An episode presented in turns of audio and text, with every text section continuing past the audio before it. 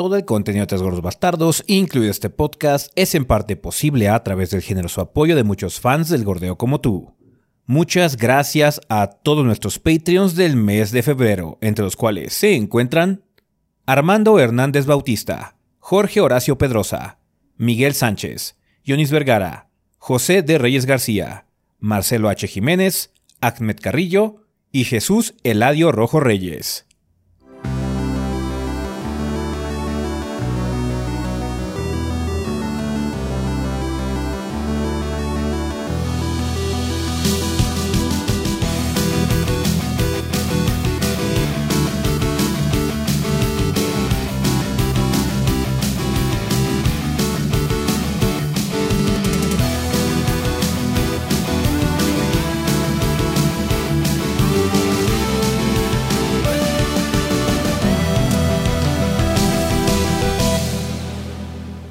Pedo, banda? Sean bienvenidos al episodio 468 del podcast de los tres gordos bastardos. Yo soy su anfitrión Ezequiel y como ven aquí me encuentro con el resto del elenco de los gordos, sea Rafa y Adrián. A ver, Adrián, si quieres empezar contigo esta semana, ¿qué anduviste haciendo en el mundo del gordeo? Eh, esta semana he estado jugando. Pues, bueno, supongo que salió. es que no sabemos todavía. Ya sé de lo que vas a hablar, pero mejor mantengámoslo en secreto. Ok. bueno, estoy jugando eso. Sí. Eso y aquello y todo lo demás. Eso es lo que estuve jugando. Porque traigo encima como ocho embargos, banda. Entonces, no sé. Jugando mucho. Sí, jugando mucho, eso sí. Está Pero bien. ahora sí. ah, eso sí, banda. No tenemos el del ring. Sí. Ah, sí, vale la pena ¿Salieron previos? reiterarlo. Salieron previos, no tenemos el del ring, banda, en serio. Hubiera salido un previo de nuestra parte. Si, hubiera- si Así hubiéramos, si tuviéramos el ring, hubiéramos tenido el embargo de hacer así como un previo antes de y lo hubiéramos sacado. No lo, no lo tenemos, por eso no salió video. Entonces sí. Entonces, sí. Va, pues eso sí. es todo. Eso es todo. Esto y aquello y todo lo demás. Muy bien. Tú, Rafa, ¿qué anduviste haciendo? ¿Qué hubo, banda? Pues eh, yo esta semana, pues eh, ya a estas alturas, ese sí ya debió de haber salido eh, sin problemas. Estuve jugando Pokémon Arceus. eh, Pokémon Legends Arceus ya estaban especulando que a quién le había tocado la mini, si a mí o al Kid. Pues esta vez me tocó a mí. Entonces, pues eh, lo estuve jugando yo y pues sí, ya está fuera la mini. Em, eh, está mejor que Sword and Shield, pero eso no, eso es poner la barra muy bajo. No me, no me gustó, pero tiene sus cosas buenas. O sea, de- definitivamente tiene sus cosas bu- buenas. No me aburrí todo el tiempo. Sí hubo partes en las que sí eh, eh, encontré algo de diversión. Mm, nada más la, la saga, como está en este momento, la franquicia no es para mí. Y creo que para ninguno de los gordos, para tal Oh, caso. no. Oh, no. Por eso Yo resultó ser feliz, yo, mini. yo estoy muy feliz de que Rafa se cargara. Este, Sí. yo Sí, creo que prefiero, prefiero que estar siguen- jugando esto y aquello que andar jugando a Zeus, bro, créeme. Sí, yo sé. Yo La sé. verdad es que yo creo que ya los que sigan adelante, Kid, va a encargar Kid. Sí. Nosotros nos encargamos de que le llegue su copia al Kid y todo. Sí, yo Porque creo que sí, sí. este, no, no, no, es para nosotros. la Él, verdad, sí, él- sí la aprecia. O sea, Kid sí la logra apreciar Sí. y realmente entiende más la franquicia que nosotros. Nomás nosotros no podemos conectar con ella. Entonces, Sí. es por eso. O sea, es alguien que realmente aprecia la serie, que lo ha, ha jugado muchos títulos, eh, que realmente puede encontrar el aspecto positivo de eso. Pero No, y tiene nostalgia sobre ella. Le interesa. el, pro- Sí, el problema que tenemos nosotros es que nosotros la vamos a comparar con todo lo demás que jugamos y ahí sí ya, uff. Y ya valió madre. ya valió madre. Entonces sí. Porque yo sí, muchas cosas sí se sienten. Es de, ah, wow, esto fue novedoso en el 2012. Pero- Entonces, no, bueno, pues sí. Este. Y ay, eso sí no me, lo, no me lo voy a callar. Y creo que es algo que a todos nos tiene. Así de que, ¿cómo carajos no tienen actuaciones de voz aún? Dios mío. Es, Ah. es una pequeña compañía indie, güey. Ah, sí, pobrecillo. Sí, claro. Súper pequeña compañía indie. Sí. solo tenemos una montaña de dinero. ¿Qué puedo hacer con esto? en fin. Eh, bueno, pues eso. Y también estuvimos jugando. Ya terminé la serie de Bloodstained, finalmente. Sí. Pues ya. Tú ya vas de gana, ya acabaste Final y Bloodstain, sí. Ya acabé Final, ya acabé Bloodstained. Hay que seguir con, con las otras, que todavía faltan muchas, pero pues ahí van. Eh, y pues sí, jugando otra cosa. Esto y aquello. Esto y aquello y de Esto todo y lo aquello. demás. Esto y aquello. Está bien. Ojalá Eh, se haya salido. Ojalá se haya Sí, salido espero esto. que sí, esperemos que sí. aquello, Esto, aquello quizás, quizás sale no. después. Sí. Y todo lo demás a final de semana. sí. Vale, yo he estado jugando esto y aquello y Akuya también, entonces sí, hay cosas que también no puedo mencionar, que también hay muchos Este embargos mes encima. está estúpido. Este Eh, mes está estúpido. Eh, ojalá que haya salido el video de esto para que, pues bueno, ya mínimo haya salido algo y nos hayamos quitado algo de encima. Eh, también jugando un poquito más de eh, Sifu, porque pues, me quedé como muy picado con Sifu, eh, que salió mi mini ya esta semana. Eh, salió el, el martes, me parece. El- la mini reseña muy recomendable. Sifu Banda, si pueden, chequenlo. Quizás no ahorita, quizás si se les hace muy caro, lo que sea, porque ustedes nada más tienen Play, porque en Play sí está un poquito costoso. Traten de conseguirlo después, está muy padre. La verdad, si les gusta mucho lo que vieron, si les gustan los juegos de pelea, si les gustan los brawlers como Double Dragon, Kung Fu, cositas así, por favor chequen Sifu, está muy Sí, chido ese yo, juego. yo siento que hay. ¿Sabes a quién podría gustarle? Aunque no es como igual. A los Amish. Iba a decir a la gente que gusta Gotham. a los Amish. Eso no lo hubiera visto venir. A los que les gustó Gotham. Adrián que siempre piensa fuera de la caja. Sí, Rafa. que fue de la Sí. caja. sí. Este. God Hand. No porque sean iguales. O sea, God Hand tiene más, voy a decir, humor. Ajá. Pero es como un perro. Está súper perro God Hand. Este también está como muy perro. Sí, este es más en serio, eso sí. Es- Este mu- es mucho más serio, indudablemente, pero me refiero como en dificultad. Y creo que a Chap se le olvidó hablar de lo de Ragnarok. Ah, cierto, sí, perdón. Hubo varias cosas en la semana banda, sí estaba Esos son los embargos que te quitaste Entonces uno de los embargos que me quité de encima, porque si a dos días estábamos bien contentos planeando el contenido de la semana, no tenemos nada para el jueves. Ah, no, sí tenemos. ¿Qué, qué tenemos? Ragnarok. ¡Shit! Entonces sí, pues sí, este, God of War Ragnarok, este, no, ese no. Brincos. Ya, ¿cuántas cosas son Ragnarok ahora? Este, Assassin's Creed Valhalla Ragnarok. Eh, debo decir, voy a repetir lo que dije en el video, que yo ya tenía mi interés en Assassin's Creed Valhalla, está muerto y enterrado. Y lo lograron convertirlo en un zombie. Digamos que no está súper vivo, pero it's there. Todo esto se ve como que interesantón. Es un giro a la fórmula que eh, se ve raro y me gusta. Me gusta lo que vi. Entonces, pues vamos a ver, a esperar a que salga y ojalá esté, esté divertido. Esperemos que sí. Eh, lo que tienen que hacer ahora es separar eso de Assassin's Creed, Maybe. Sí. hacer una nueva franquicia de eso y regresar a Assassin's Creed a lo que era antes para hacer un revival nostálgico, porque ya llevamos más de 10 años de esa madre, entonces sí, ya. ya hace falta un juego Ya, de ya, ritmo de ya, Assassin's ya, Creed. ya está. Está, está, está para cortar. Ya, O sea, vas a- ya está vas a listo. ver, va a suceder así. va- va- van, van está a en su decir, punto, yo- vas a ver. Pues mira, ahorita que Activision ya fue comprado por Microsoft y Microsoft quiere revivir las viejas glorias, van a volver los controles de guitarra, entonces vamos a poder jugar otra vez Assassin's Creed como se debe. como se debe, con, con controles de guitarra. Tienes toda la razón, Ezequiel, toda la razón. Assassin's No, espera, Creed, va a haber comeback de Guitar Hero. Te lo aseguro. Ah, sí, sí, sí, seguramente. cómo no. Eso, sí, eso sí te lo creo. Vale, pues ahí estuvo, banda, es lo que hemos estado jugando. Va a haber contenido esta semana. De hecho, si todo salió bien, salió un video importante hoy que se está estrenando el podcast en la tarde sobre un pequeño jueguillo. Ajá. Entonces, eh, ya, aparte de la mini de Rafa, debería haber más minis de nuestra parte, previos. Ya estamos trabajando en la siguiente reseña grande también. Entonces, ahí viene. Ya febrero ya está full on, entonces le estamos dando a todo lo que se puede. Porque seguimos esperando a que llegue papá. Ajá. Entonces, cuando llegue papá, pues ni modo, todos a la mesa a cenar, calladitos. Final de mes, final de mes. Nosotros no tenemos Elden, banda. No, todavía no. Perdón, no tenemos Elden, en serio. Si no hubiera salido el previo. Sí, sí, sí. Oh, sí. No nos hubiéramos quedado callados con ese. Ajá. Más allá de lo que nos permitiera el embargo.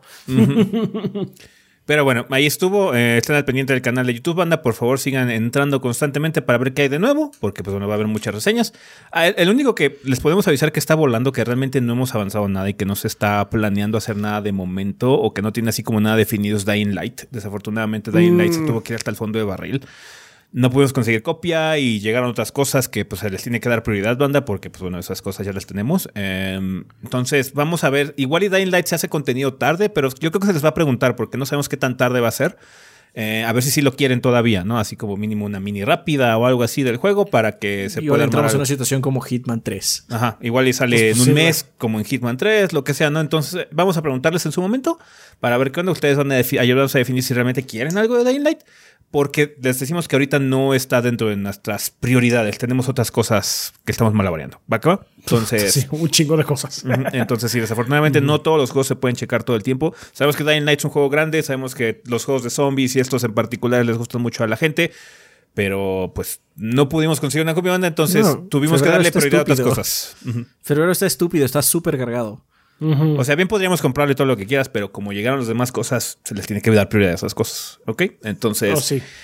Vale, pues eso es todo con respecto a las introducciones. Hay mucho de qué hablar porque hubo Nintendo Direct. Nada más acuérdense, banda, que este es el podcast tradicional del Día Internacional de la Botana porque el domingo, o sea, cuando ya está estrenado este podcast, eh, pues está jugando el Super Bowl, que pues vamos a estar viéndolo. Y para no romper la tradición, porque sabemos que a ustedes les, les aterra el cambio, banda, nunca les vamos a cambiar Así este es. episodio. Entonces no va a haber tema de la semana en esta ocasión por el honor al Día Internacional de la Botana. ¿Va que va? Tradiciones, Sí. por favor. Tradiciones, Tradiciones. tradiciones. Familia. sí, sí, sí. Familia. Bueno, pues eso sería todo por las introducciones. Ahora sí, vamos al sillón.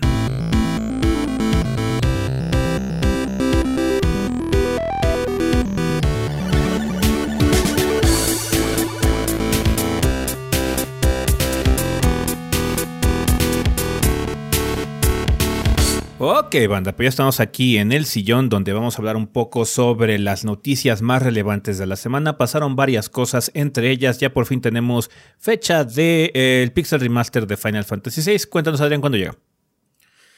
23 de febrero llega Final Fantasy VI Pixel Remaster a Steam y dispositivos móviles si les interesa. Este.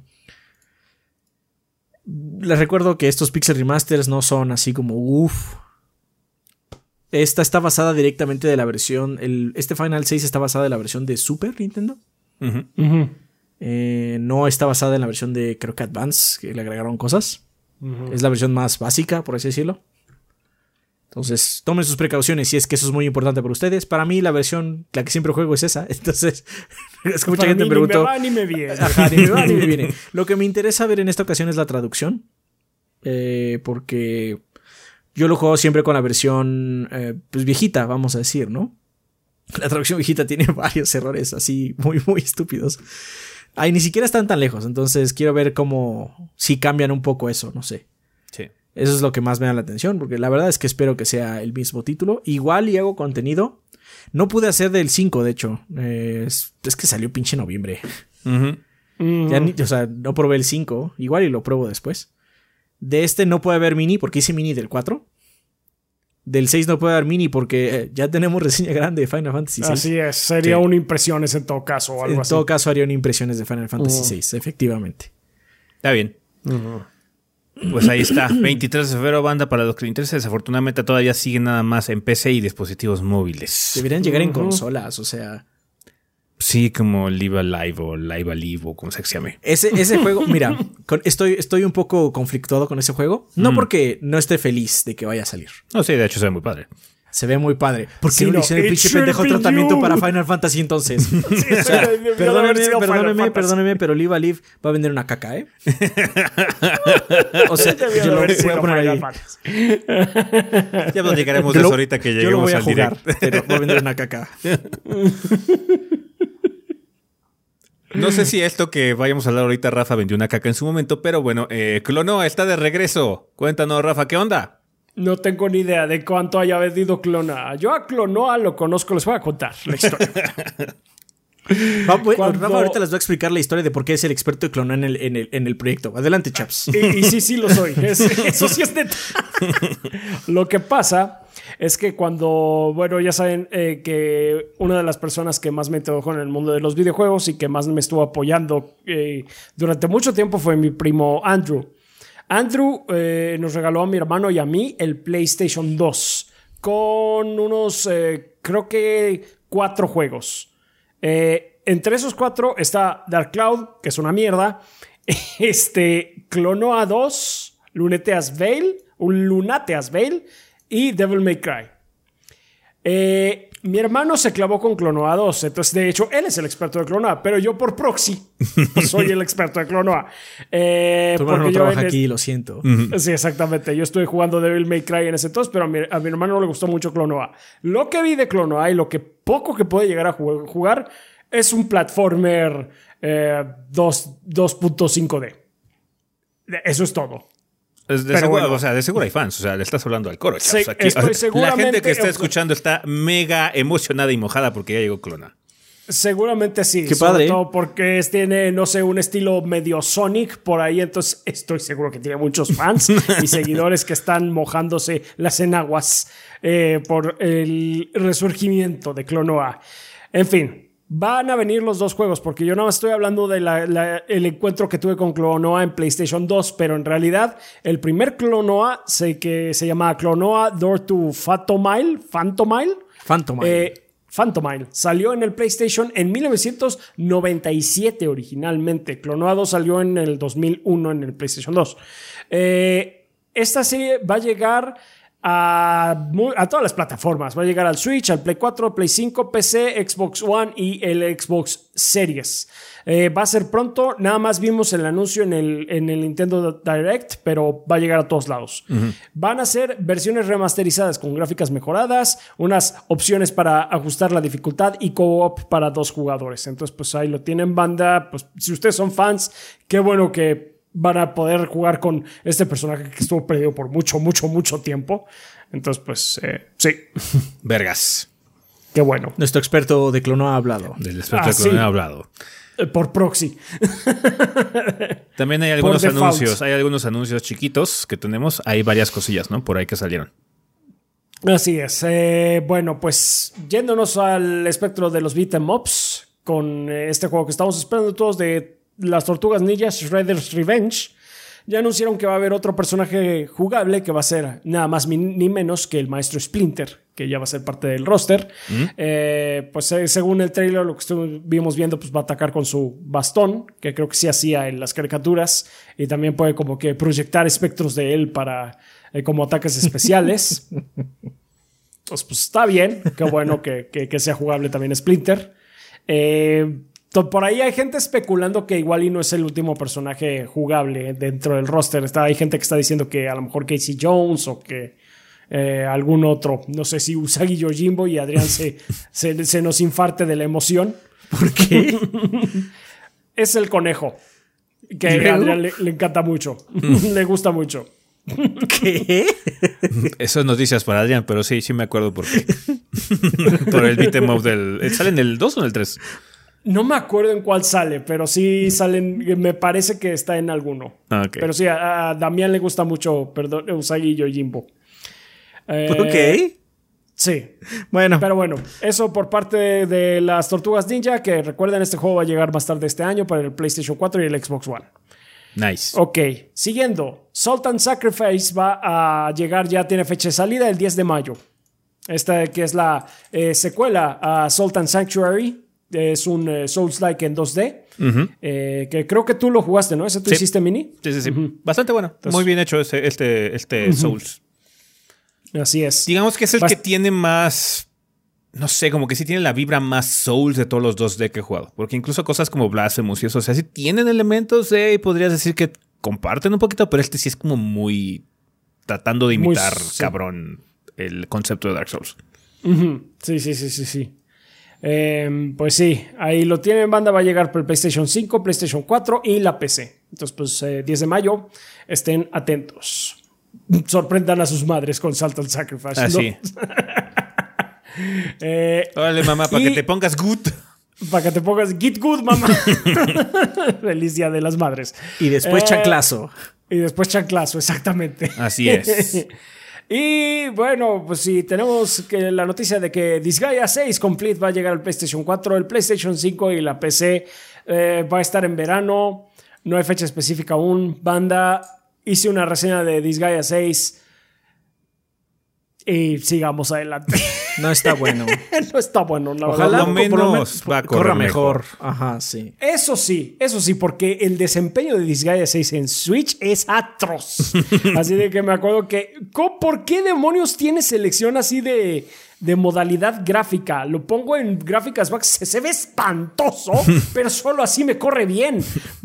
¿Cómo me está corriendo este juego así en Switch? O sea, el Switch, yo sé que es una máquina que no es muy potente, pero puede correr eso bien. por Sí, Dios. sí puede correr algo de Disgaea. Lo hicieron con las patas. la Sí, neta. no, está, sí, entonces O sea, pues, sí- ojalá sí mínimo puede ya correr Doom Eternal, puede Sí. correr Disgaea. Exactamente, mínimo espero que a- aprovechen el caballaje crudo mínimo del PlayStation 5, porque a lo mejor corre de las nalgas también en el Play 4, no sé. No, el puerto PC, híjole.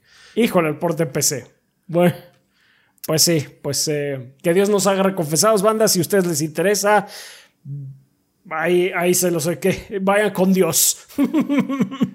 Bien, eh, antes de comenzar con las cosas del Nintendo Direct Banda, eh, vamos a comentar una noticia que salió eh, esta semana, eh, debido a que, pues bueno, como notarán, eh, bueno, habrá- fue noticia que varios organismos o los organismos pertinentes ahí en Estados Unidos están checando, revisando que la transacción que se llevó a cabo con la compra de Activision Blizzard por parte de Microsoft, pues bueno, sea correcta, básicamente aprobarla y permitan que realmente se lleve a cabo la compra. Entonces hubo muchas entrevistas, muchas aclaraciones, muchos statements de parte de Microsoft y toda la gente involucrada en esta transacción y de ahí pues bueno salió eh, ya una versión menos vaga de lo que eh, Microsoft intenta o pretende hacer con varias de las IPs que compró al, bueno, que pretende comprar cuando se finalice la, la transacción de Activision Blizzard. Eh, se aclaró, o por lo menos los ejecutivos de Microsoft eh, aclararon que sí, que planean mantener la serie de Call of Duty más allá de los acuerdos que hay actualmente en otras plataformas. Entonces sí, la idea, por lo menos lo que están tratando de reflejar ya con el lenguaje que se manejó, es que quieren mantener esa franquicia hacia futuro indefinido en otras plataformas, por lo menos hasta que se muera y se incendie, ¿no? Según un blog, eh, un post de blog en el, en el, sitio oficial de Microsoft, eh, comentaron lo siguiente: dice, siendo claros, Microsoft continuará haciendo que Call of Duty y otros títulos populares de Activision Blizzard estén disponibles en PlayStation a través del término de cualquier acuerdo existente con Activision. Y también nos hemos comprometido con Sony que los, los dejaremos disponibles en PlayStation más allá de los acuerdos, acuerdos existentes y hacia el futuro para que los fans de Sony puedan continuar disfrutando los juegos que aman. También nos interesa tomar pasos similares para apoyar la plataforma exitosa Nintendo. Creemos que esto es lo correcto para la industria, gamers y para nuestro negocio. Em, mucha gente, pues bueno, se colgó de estos statements, pero no entendieron por qué salieron. Y fue más que nada precisamente por este escrutinio que está sufriendo Microsoft. Entonces está aflojando mucho el lenguaje, está siendo un poquito más franco en algunos sentidos. Porque lo tiene que ser. Ajá. Básicamente lo que está tratando de hacer es congraciarse con los organismos reguladores para que le permitan hacer la compra. Porque si hace alusión básicamente de que está tratando de hacer prácticas monopólicas, que es muy diferente a establecer un monopolio. Tener prácticas monopólicas no significa que ya tengas un monopolio, simplemente que estás haciéndolo. Ajá, estás en camino de hacerlo. Ajá. No con esta Activision, como les hemos dicho, no es que Activision Blizzard y Microsoft se vuelvan un monopolio ya, no, no, No. pero simplemente es una práctica monopólica hasta cierto punto si se le ve de alguna, desde alguna perspectiva. Y eso es lo que están evaluando los organismos reguladores allá en Estados Unidos. Entonces, Microsoft lo que Tiene que dejar de ser vago, básicamente. Microsoft tiene Sí. que dejar de ser vago y decir que no, es que yo lo compré, pero es que lo compré para compartirlo con el mundo. O sea, yo compré este kilo de tortillas, pero lo voy a ir repartiendo y me voy a llegar a la casa y me voy a quedar con dos, güey. No Ah, me voy a quedar con todas las tortillas. ¿Quién sería un una para echarle sal y otra para mis eso? frijoles y ahí muere, ¿no? Entonces sí, eh, por eso salió este statement. O sea, es- es- Sí. quizás salió como muy de la nada, pero es precisamente por esto. Mucho de eso es por los organismos reguladores. Básicamente estaba vendiendo Microsoft la idea otra vez de que no, pues vean, o sea, es que nosotros tenemos, queremos ser publishers también. Vean, nuestra primera adquisición cuando el nuevo CEO llegó a Microsoft fue Minecraft y vean dónde está en todos lados, que es completamente cierto. O sea, Microsoft realmente en ese sentido sí No se ha mantenido mintiendo. como un publisher constante, pero la duda había sido con la nueva adquisición y el lenguaje vago que estuvo manejando, porque es lo que les decimos, o sea, si algo hacen los CEOs de estas corporaciones que están comprando es que uno, el Phil Spencer es bien vago, ah, así como no, es que queremos ver, bla, bla, bla, las posibilidades del futuro. Vago al hablar, cabe aclarar. Vago al hablar, vago al hablar, ajá, en ese sentido y bla, bla, bla, y cuando eso, no, es que si Starfield es exclusivo, ajá, bla, pues así como bueno. Y bueno, el señor de Sony es ese, nomás miente. Entonces, Sí, em, ya habíamos dicho varios. el señor, el ya. señor Jim Ryan nada más miente así como que yo nunca les dije que les iba a dar actualización de Horizon. ¿Dónde? Pero sí dijiste. Aquí, señor Ryan, aquí está. Aquí Ah, está, Ese no soy maldita yo, ese sea. es un robot. Ese fue un robot. Ese fue un robot, no fui yo. Y es su culpa por creerle a un robot, no es la mía. Entonces sí, por eso está eh, saliendo esta información, pero parece ser que sí. Precisamente Microsoft quiere mantener la situación multiplataforma con Activision, por lo menos en Call of Duty. Y también se mencionó de remojón las propiedades de Blizzard. Cosas como Overwatch y Diablo parece ser que también están proyectadas a seguir saliendo en consolas PlayStation. Entonces, hey, esas buenas noticias a final de cuentas, porque uno de los aspectos más negativos que tiene esto de las compras es eh, la obstrucción para que IPs que tradicionalmente han sido third parties ahora no lo sean. Entonces, si eso resulta, pues es un aspecto que se puede rescatar de la situación de la consolidación. Eh, otro aspecto interesante es que Microsoft en sus comentarios y en los statements que ha dicho con respecto a esta situación de la compra, es que planean hacer cambios muy radicales a sus frentes, a sus tiendas, tanto la de PC como la de Xbox. Y parece ser que una de las ideas a futuro es que de hecho traten de bajar eh, Su la cuota, la, la partición, el pedazo que les toca por cada transacción hecha en esas tiendas. Parece que quieren imitar lo que está haciendo Epic en el sentido de cuánto les toca. Generalmente o tradicionalmente las consolas, eh, Sony y Microsoft se quedan con un 30% de, las, de la transacción. Básicamente si tú compras un juego por, por eh, 100 dólares, hace cuenta, 30 se van para, para, para Sony y para Microsoft, pero ahora parece que lo quieren bajar a 12. Eh, tratando de imitar lo que estableció Epic. Eh, esto también se viene mucho colando a colación de lo que ocurrió con el juicio de Epic contra Apple, entonces ha habido como muchas situaciones al respecto. Pero sí, eh, Microsoft de hecho... con los statements que ha dado, con las entrevistas que han dado los ejecutivos y demás, que de hecho Phil Spencer creo que no estuvo por ahí en las entrevistas, han hecho alusión de que sí, como que están ya tratando de meterse muy de lleno a lo que nosotros pues, asumimos que iba a ser el futuro de Microsoft y es básicamente ofrecer servicios. Quién sabe cuál sea el futuro, el futuro del hardware como tal, porque como hemos notado realmente, aunque el Xbox le está haciendo muy bien, realmente no es como que lo que está hablando la gente. La gente está más hablando de Game Pass como tal. Ya como que la plataforma Xbox es más Game Pass que otra cosa. Probablemente incluso este, se la, se la básicamente la robe y ya la plataforma Xbox sea esa como tal. Entonces, vamos a ver, Microsoft, como les decimos, es, el, es la compañía entre las tres que está viendo más a futuro en ese sentido. Está eh, oliendo, viendo hacia dónde está yendo el viento y está, pues bueno, haciendo los movimientos pertinentes para fortalecer su infraestructura, para poder ofrecer realmente eh, servicios que complazcan a los usuarios del futuro, ¿no? Entonces, vamos a ver qué sucede, pero por lo menos de entre las noticias relevantes eh, en, este sentido, las que podemos ver tangibles y las que podemos comprender realmente o prever cuál va a ser su forma, pues es precisamente esto de la situación de exclusividad de Call of Duty y de algunas propiedades de Activision Blizzard. Obviamente no se mencionó, no se hizo mención de cosas nuevas. De hecho, yo imaginaría, por ejemplo, que el nuevo juego de supervivencia y cosas de Activision sí sea exclusivo, como lo que pasó con Starfield. Eh, ojalá que esto también indique que cosas como Doom, cosas como Elder Scrolls, eh, resulten ser multiplataforma a la larga, porque son, son IPs muy grandes, ¿no? Eh, en ese sentido, son IPs que ya tienen historia en otras plataformas, a pesar de que tradicionalmente sean de PC.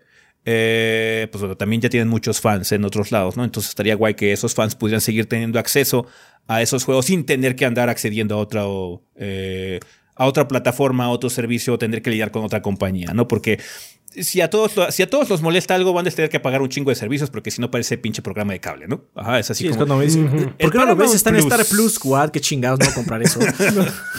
Entonces, eso, eso ayuda mucho porque sí está padre que puedas apoyar a dos, tres o lo que sea, ¿no? Pero ya tener a todos, así como en, en eso de los servicios de, de streaming, sí está medio cabrón. En consolas es mucho más caro, entonces a veces la gente nada más puede tener una. Ajá, entonces está padre que tenga acceso a muchos más juegos, especialmente los que tradicionalmente sí estaban ahí también, ¿no? Entonces, eh, pues pinta interesante, como decimos, Microsoft es la que está viendo más a futuro. Eh, en ese sentido, el señor Phil Spencer eh, ha sabido guiar muy bien esa compañía en, años recientes y pues se prevea que en los siguientes meses o siguientes años tengamos cosas interesantes y salgan más datos de qué es lo que planea hacer Microsoft a futuro con sus servicios. Pero por lo menos Call of Duty no va a ser exclusivo, banda. Para la gente que le importa, este, ahí lo tiene. Bueno, puede seguir jugando sus CODs. Que ahorita el rumor es que el COD de este año va a ser una secuela de Modern Warfare, del nuevo. Sí, del nuevo, nuevo Modern Warfare. Del nuevo va a ser Call of Duty Modern no. Warfare 2. Again. Ok. Again. Call of Duty Modern Warfare 2. Este particular va después del Call of Duty Modern Warfare que salió hace unos años. que es un reboot de Call of Duty Modern Warfare. No se confundan con los remasters que hubo de Call of Duty Modern Warfare, por favor. Dios. Ya cuando No tienes que explicar con un char, ya, ya cuando tienes que explicar así con un char tipo Kingdom Hearts. You have, you have issues, dog.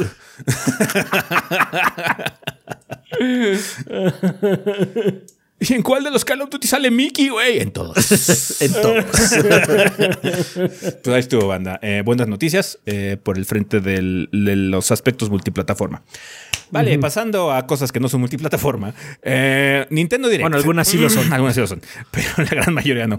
Entonces, eh, hubo un Nintendo Direct esta semana y estuvo muy retacado de noticias. De hecho, hubo unas muy buenas, Uf. particularmente que nos gustaron mucho.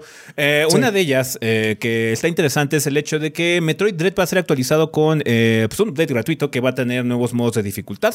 Básicamente, modo. El, el modo fácil o el modo Jaffe, como le historia. llaman por ahí en el, en el internet. y el modo este eh, el, y el dread El que va a ser de one hit kill básicamente si te tocan te mueres el, el Dante must die Sí. Me parece que esos ya están disponibles. Según estaba eh, viendo, son el 9 de, eh, decían que el 9 de febrero. Ah, perfecto entonces ya están ya está, entonces ya deberían de estar. bien Eh, y también en abril va a llegar un modo de boss rush al título entonces por si les te, te quedaron con ganas de jugar mucho más Metroid Dread pues bueno van a poder hacerlo y la actualización es completamente gratis Así es. Eh, favor, por favor. Earthbound Déjame, déjame esta. sí sí sí pues, Earthbound Se nota que, se nota que el Switch. Switch. Se nota que el Switch es una, es una consola mucho más exitosa. Porque la gente celebró mucho más que Earthbound va a llegar al Switch, a pesar de que ya había llegado al Wii U. pues ¿O sí no? güey o sea o sea güey no mames, o sea, yo Llegó no- al Wii U. sí de hecho creo que lo tenemos ahí Te lo traemos en el Wii U. Ah, mira. Es como cuando, la o sea, ¿te acuerdas cuando llegó? ¿te, te acuerdas cuando llegó Pokémon Snap al Wii U? El Switch ya tenía seis meses en el mercado, cabrón. Sí. este. No la cantidad de euforia que vi por esto fue así como. O sea, está padre, de verdad es muy padre. A mí me gusta mucho, pero. Esto ya ha sucedido. esto ya no es nuevo. Lo nuevo fue del Wii U, ¿no? Sí. Y fue así como, bueno, pues. Pues está padre. Qué bueno. No te voy a mentir, bro. Yo pensé que ya estaba. No, no, no estaba. Pero bueno, claramente se nota ahí el éxito del, del Switch, básicamente. No, yo, yo al contrario, yo ni me enteré que estaba en el Wii U. no me Pero, pero, pero acordaba. lo dijimos en un podcast. Lo compramos. No me Hicimos acuerdo, stream. güey. Lo compramos. Estoy seguro que hicimos ¿Qué? stream. No, no hicimos esto. ¿No? Ese sí no, no, no, no. Pero sí lo compramos. Yo, Ah, lo ok, estuve jugando. sure, man. Yo lo estuve jugando. Seguro. Bueno, supongo que ese es el punto. Y también, también no solo es el Earthbound, sino el, el, el Modern 1 también, que es, aquí le llaman... Earthbound Origin Gaiden. Beginnings, Beginnings. Gaiden. Pero sí, la diferencia, la diferencia de, de éxitos. Sí. Pues sí, o Sí, sea. es- Eh, Porque la gente está diciendo, Dolorosamente al notoria". fin va a al fin. Mira, si, si este año saca una nueva. Si, esta si este año saca una nueva versión del Switch, el Switch Lite Lite, Light Square, eh, esa consola va a llegar a 200 millones, cabrón. Sí, no, no, para allá va, va, el Switch está para destruir todo. Ajá. Nice. Eh, Entonces está cabrón. Eh, también eh, anunciaron eh, en el Nintendo diría que va a haber un remaster de Chrono Cross para el Switch, para el PlayStation. Bueno, no anunciaron para el PlayStation 4, pero el- este remaster va a salir para el PlayStation 4, Xbox One, Switch y Steam. Entonces, está guay. Un- el remaster se va a llamar The Radical Dreamers Edition. Eh, ya se habíamos rumoreado mucho, de hecho, había mucho ruido con respecto a Chrono Cross los últimos meses. Y pues resultó que sí fue real esto de la situación del remaster. Em, va a tener mejoras visuales, soundtrack mejorado y características de quality of life, como la habilidad de apagar encuentros aleatorios. Vendrá en Nice. paquete con Radical Dreamers, un juego de aventura de texto de 1996 originalmente disponible para Satellaview, un modem satélite periférico para el Super Famicom que salió solo en Japón. Eh, no sé cómo rescataron eso. Bueno, supongo que... o sea... eh, Archivo, es lo que voy a decir. sí, Archivo. porque hay, hay- hay un juego entero de Zelda que salió así, güey. Ajá, y que es como... Ah, sí, este, y está perdido, ¿no? Ajá, una cosa así, entonces No ya. me acuerdo cómo se llama, sí, pero sí, sí, sí, sí. Eh, pero bueno, Supongo que Square tiene mejor archivo. Sí, Supongo. sí, dice, díselos, díselos a los dudes que perdieron todo Final Fantasy VIII. Exactamente. eso, eso iba a decir. O sea, o sea sí. Radical Dreamers, pero no. No, Final Fantasy- Oye, ¿qué pedo con Final Fantasy? ¿No lo quieren? Claramente no. Eh, Pero sí les da un chingo de dinero. O sea, pinche gráfica de Final 14, cada vez que sale el reporte de earnings de, de este de Square, luego es así como, bueno, este mes nos- este, este trimestre nos fue terrible porque nuestros lanzamientos no vendieron nada, pero Final Fantasy 14 nos mantuvo arriba. pero odiamos Final Fantasy. Vamos a Odiamos perder el código también. Supongo que, supongo que hay una mentalidad. O sea, por ejemplo, con lo, lo que está pasando con los Pixel Remasters, yo creo que lo que ha pasado es que ha habido muchos relanzamientos de algunos Final Fantasies a lo largo del tiempo. Entonces yo creo que Square como que muy tontamente se está tratando de mesurar. Así como, no, es que ya hemos sacado mucho, ¿sabes qué? Vamos a hacer esto nada más para PC, porque en PC realmente no están esas versiones disponibles, ¿no? Y así como, yo creo que es eso. Es una En idea teoría, muy porque tonta. aparte sí hay algunas, sí hay versiones. Es una también. idea muy Sí. tonta, pero es tan japonesa que estoy seguro que es verdad. No mames. bueno, pero qué bueno que Chrono Cross viene con un remaster. Sí, eh, mira, eso y el hecho de que el siguiente juego que vamos a hablar, que es el Live, Live Alive o Live Alive o como sea que se llama, también lo dirigió el director de Chrono Trigger. Entonces, Ajá, ojalá no, que el remake de Chrono Trigger sí sea como este Live Alive. Eh, O sea, repito, estoy muy feliz de que llegue. Lo voy a jugar. Lo voy a disfrutar enormemente. O sea, el, el- el- el remake que van a hacer de Live Alive es HD 2D, como el que están haciendo también de Dragon Quest 3. es como Octopath Traveler. Es como Octopath Traveler. Se ve muy bien. Y me gusta que una franquicia que simplemente no había llegado aquí va a poderse disfrutar, ¿no? Me encanta la idea, me encanta cómo se ve, me encanta todo eso. ¿Por qué no hicieron eso con los Pixel Remasters? Ya te dije, es que se quieren mesurar, Adrián. O sea, es que no, es que ya, sacamos mucho. Le hemos dado mucho amor a Final Fantasy durante los años. Ya no hay que darle más. Hay que cortarla Oh, en por Dios, seco. no hay que darle más amor a nuestra vaca. No, o sea, sí, lo que no hay te que darle más amor. Es estúpido. No, es que Karen ya tiene 14 años. Entonces nos vamos a Disneylandia con el pequeño Timmy y Julio nada más. Ella que se quede en la casa a lavar los trastes. Ajá. Pero es muy japonés. ¿O no, o no es japonés? Ah, no, sí, indudablemente. Porque, Sí, o sea, sí lo lo, de. Chrono Cross, que sale el 7 de abril. Verguísimas. Que traiga lo de Radical Dreamers, no mames. Güey, o sea, esta semana, esta semana, o sea, hablando de Japón, esta semana Atlus subió las intros del Persona 1, Persona 2, Ah, cierto, el Persona sí. 2.2 a su canal de YouTube. Y todo, no, es que ya, ya viene el remaster, se viene el anuncio. ¿Sabes qué anunciaron, cabrón? No, no sé. no. Los juegos de baile de Persona 5 al Switch. Ah. bueno, llegaron al Switch. Era lo que buscaban. Sí, era lo que querían. La lógica japonesa es muy rara, Adrián. No pensamos en la sexta dimensión como ellos. Definitivamente, o sea, definitivamente ellos saben más que yo, pero sí me enchila, la neta. Esa es la palabra que los Pixel Remaster, aunque no están espantosamente terribles, se nota que no tienen el amor que deberían tenerlo como otras franquicias.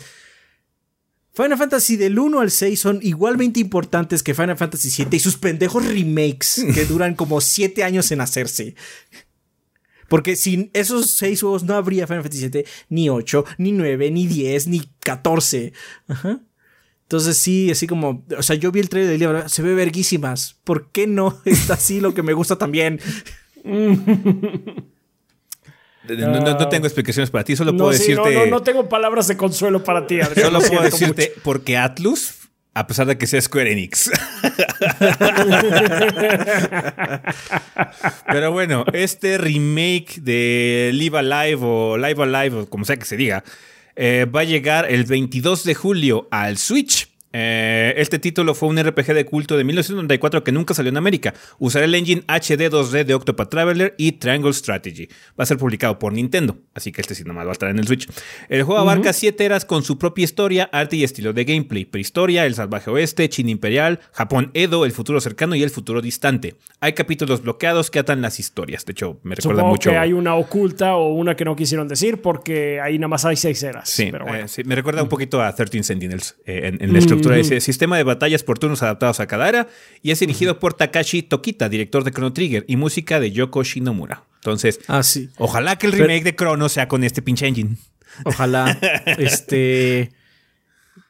Por cierto, entre todo lo que estamos platicando, no mencionamos que Chrono Cross no solo va a estar en el Switch, va a llegar Play 4, Xbox One y también Steam, aparte del Switch, obviamente, el 7 de abril. Sí lo dije al principio, pero En el caos, lo entiendo, entiendo que no, no se haya, no se escuchado, pero sí lo dije. Entonces, eh, otra cosa que no va a llegar a todos lados es el Xenoblade Chronicles 3. Muy buenas noticias, banda. Por fin nos vamos a poder refinar del 2. Moving on.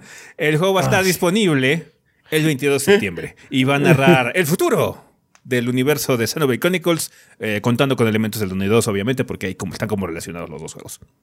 Ok. ¿Por qué no es Chronicle X2? Porque Atlus, Adrián.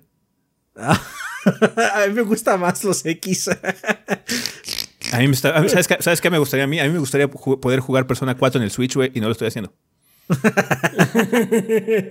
Tienes un Vita, lo puedes hacer ahí. Sí, sí, sí, pero me gustaría en el Switch, en la pantalla más grande.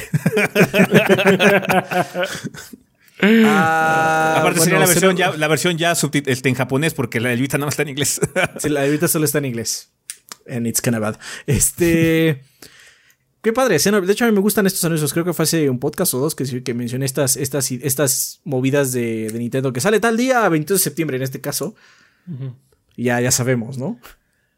Ojalá que, ojalá que regrese un poquito a lo que fue Xenoblade 1. Que le bajen lo whip un poquito, porque sí. Creo que eso, es lo, que creo que eso es lo que arruinó Xenoblade 2 para mí siento que abarató mucho este RPG first party de Nintendo. Siento que lo volvió, lo bajó al nivel de un pinche RPG barato de esos de Bandai Namco que salen así nada más así como de maquila.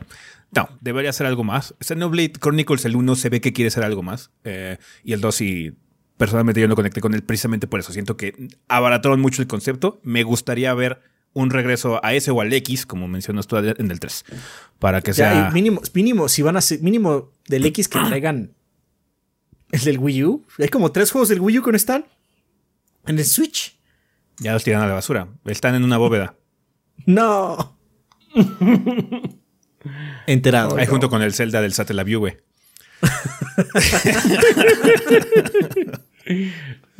Ah, no, pero Chronicles X.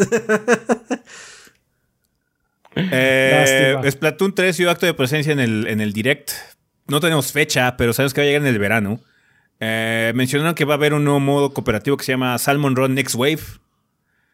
Que ojalá podamos jugar todos los días, a cualquier hora. Eso lo cambiaron ya en el, en el 2. Qué bueno, porque era muy estúpido, era muy pues sí, era una cosa muy, muy tonta.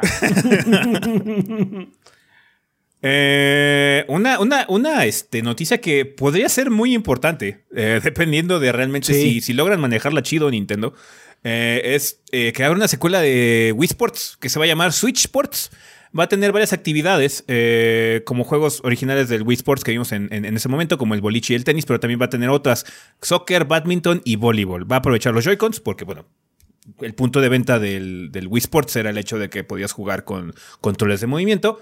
Y este título va a salir el 19 de abril. Habrá pruebas de beta del 18 al 20 de febrero. Vamos a ver si el rollback acá la chingón del, del Switch Sports para esas competencias de boliche. Híjole, quién sabe ese qué tal vaya a estar en línea. Conociendo a Nintendo va a estar malo. Eh, Seguramente.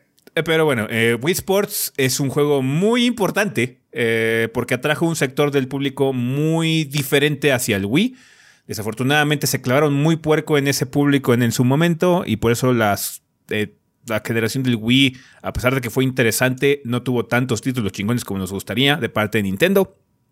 Pero ahorita el Switch está en una situación muy diferente, entonces siento que es un buen complemento y es un juego que es muy bueno para que la gente que de plano no juega videojuegos le entre y se divierta también en las reuniones. Ojalá que cuando ya en el futuro distante del 2026, cuando nos podamos ver otra vez eh, cara a cara, podamos jugar eh, Switch Sports cómodamente con la abuela. Así es. Eh, no se olviden usar los straps. sí, porque si no, adiós tele. Eh, remember, remember. ah, sí. ¿Cuántas teles rompió el Wii?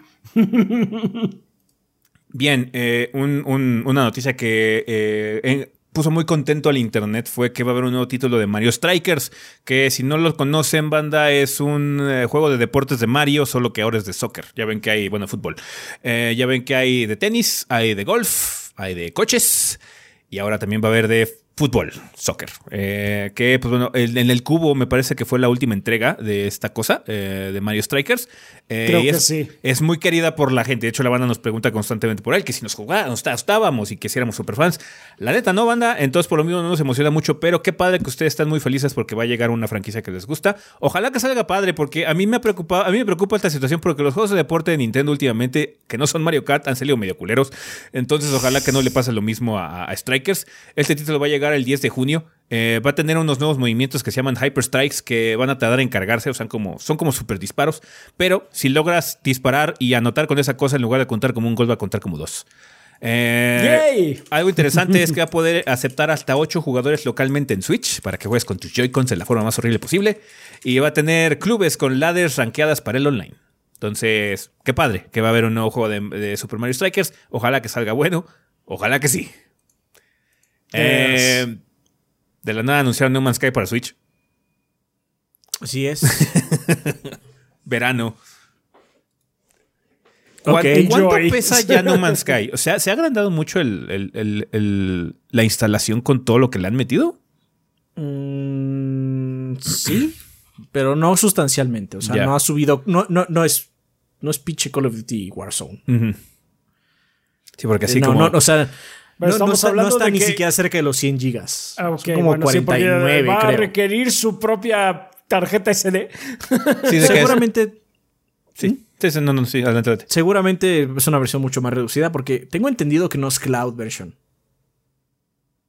Tengo entendido que es. Bueno, supongo que sí, full, full game, full game in. Ajá. Ok. Este. Impresionante, es lo que voy a decir. sí. Impresionante el anuncio, ojalá que también sea impresionante lo bien que corre en el Switch. Esperemos que sí. Ah, mira, o sea, no estoy diciendo que va a correr perfecto, que esté jugable. Ajá, es lo que iba a decir. O sea, No Man's Sky tiene muchas este, bondades. Está muy cabrón su equipo de desarrollo. Lo han mejorado mucho. Pero si algo siempre han cojeado es que nunca corre flores. Siempre tiene algunos detallitos cuando te metes en algún nuevo sistema y estás cargando todo y eso le cuesta. Está haciendo muchos procesos tu computadora o tu sistema, ¿no? Eso es lo que me preocupa. Eso va a pasar igual en el Switch. Yo, estoy, esperando que tenga problemas. Ese, en particular estoy esperando que tenga problemas. Pero como dices, con que se, mantenga jugable, ya A ver si no es un mata Switch como Shin Megami Tensei 5. Em, Vamos a ver quién hace chiflarlo. Pero no juego Warriors banda y va a ser de Fire Emblem Three Houses, que se va a llamar Fire Emblem Warriors Three Hopes.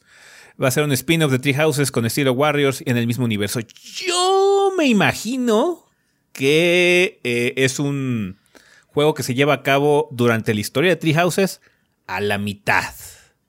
Ustedes saben por qué. Ajá, entonces. no, no spoilers. No spoilers, pero yo me imagino que es, es esa parte que no vimos, la vamos a ver. Mm. Me estoy imaginando. y más que nada porque desconozco qué onda con el DLC. Nunca he jugado el DLC de Treehouses, entonces no sé si el DLC de Treehouses es precisamente lo que estoy diciendo. tampoco lo he jugado. entonces, yo me imagino que es eso. Por lo que vi así en el trailer, eso se ve como lo que me imagino que es. Ah, entonces. Va a estar disponible Fire Emblem Warriors el 24 de junio. Ey, los últimos juegos Warriors están muy vergas. El de Zelda estuvo muy chido. El de Persona estuvo muy chido. Este espero que también esté chido. Entonces, ojalá que sea el caso. Por fin, Advance Wars 1 más 2 Reboot Camp va a salir pronto. ¿Cuándo sale? 8, de abril. ¡Yay! ¿Habían dicho, mira, mira, mira. ¿Habían dicho fecha o nada más habían dado ventana? Nada más Creo que nada más habían dado ventana. Okay. Ey, ey, ey, ey. Ey, ¿pueden leer eso? Los oficiales van a tener voces. Cómete esa Pokémon. ¡Qué chingados! Sí, sí. Oh, tell me about it. sí, no manches. No, puede ser posible que un remake ya. Sí, vamos a meterle voces. O sea, ni siquiera tiene que ser mucho. Ni siquiera, sí, ni siquiera tiene que ser muchísimo porque, o sea, el presupuesto que tiene Advanced Wars 1 más 2 Reboot Camp es así, es comparado con el presupuesto que seguramente tiene Arceus es Ay, Dios mío. ¿Por qué? ¿Les tienen miedo? ¿Tienen miedo a oír el sonido de los humanos que no digan Pikachu? no sé. O sea, mínimo deberían ponerle el pinche lenguaje a los Splatoons, güey. Sí. O un... Er, er. Pero bueno. Ok. No se trata de Pokémon, se trata de Advance Wars. Y pues qué bueno que van a tener voces, qué bueno que va a haber también edición de mapas y jugabilidad online y offline. La edición de mapas ya la tenía el segundo, no sé si el primero. ¿Tú te acuerdas, Adrián? Mm, no, nada más me acuerdo del segundo. Pero bueno, igual estoy hace muchos años no juego, entonces. Sí, sí, sí. Y también va a tener opción de rewind en caso de que la cagues muy fuerte y para que puedas volver a. Ya Cruz, es. ¿Por qué? Ya es necesario para estos juegos, la verdad. No, Oh, no sí. mames, es que pinche. El, el, el, el uno está perro. Porque como es medio limitado en algunas cosas el El 2 hay unos pinches niveles que son- nada más son sádicos. Están O sea, perrísimos los que no mames. Mm, sí. Langrisser también tiene, ¿no? Rewind. O, ya no- o si- o no le metieron a Langrisser, al nuevo. Al nuevo sí, al que pusieron de Play- en el Play 4. Ajá. Este Langrisser no tiene opción de rewind. Mm, ya. Pero ahí con Langrisser tiene una situación extraña porque Langrisser lo que tienes que aparte tienes diferentes paths dependiendo de ciertas selecciones. Hay como 20 finales uno. Así con qué. De hecho, me acabo, me acabo de enterar, güey. O sea, yo pensé que eh, eh, esos güeyes que hicieron Langrisser y todo lo demás dejaron de hacer juegos, ¿no? Pero no, me enteré que hicieron una serie nueva en la época del PlayStation 2. Y es básicamente Langrisser nuevo. Langrisser Guided. Oh, wow. Hay como tres juegos de Langrisser que no son Langrisser. Ok, sí, porque yo sé que todavía hubo unos que se llaman Langrisser Reincarnation y todo, pero esos ya no llegaron. Bueno, nunca han llegado aquí. de No, pero esta es otra serie que se llama diferentísimo, así no me acuerdo ahorita el nombre, pero a la vez sí. Oye, un momento, ¿ese es Langrisser? y sí, son los creadores de Langrisser. Ah, ok. Es como el dude de que, que trabajó en Fire Emblem y se fue así como a, a otra compañía a trabajar en un título que sospechosamente se veía mucho como Fire Emblem en el PlayStation y Nintendo los demandó. bueno, eh, Wow. Sega no hizo lo mismo. Pero no los demandaron. No.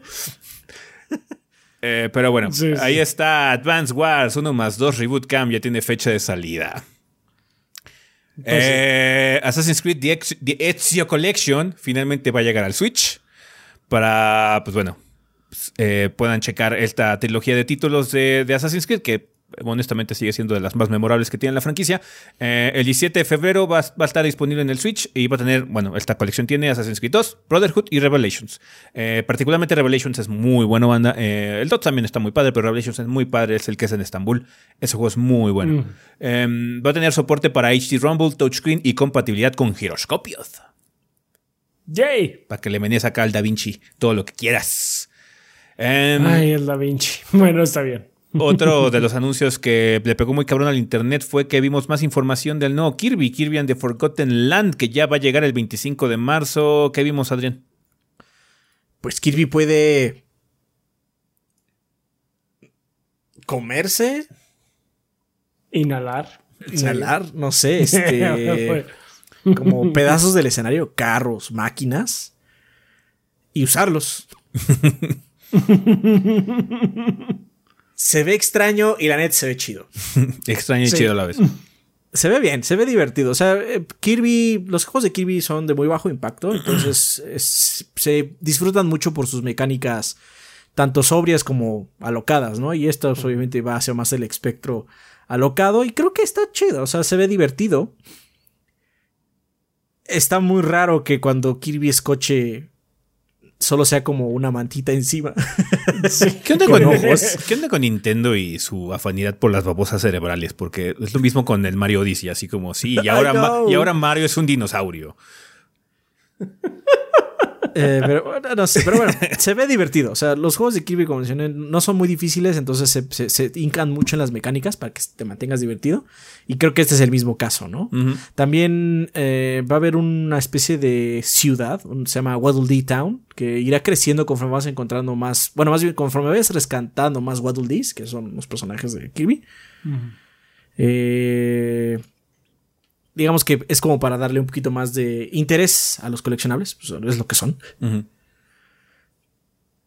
Estoy realmente intrigado por este juego. O sea, es como vamos a agarrar el mundo de Last of Us, así como todo de ruido, y vamos a ponerle cosas cutsies encima. Ese es el juego. De hecho, me, me dio más el gachosa que lo vi como Nier Automata, así como medio desolado en el Ándale, sentido. sí, o sea, ese de ruido de ciudad que ya se lo está comiendo la naturaleza y se ve así como aquí, aquí ya, aquí ya los humanos no son nada, básicamente.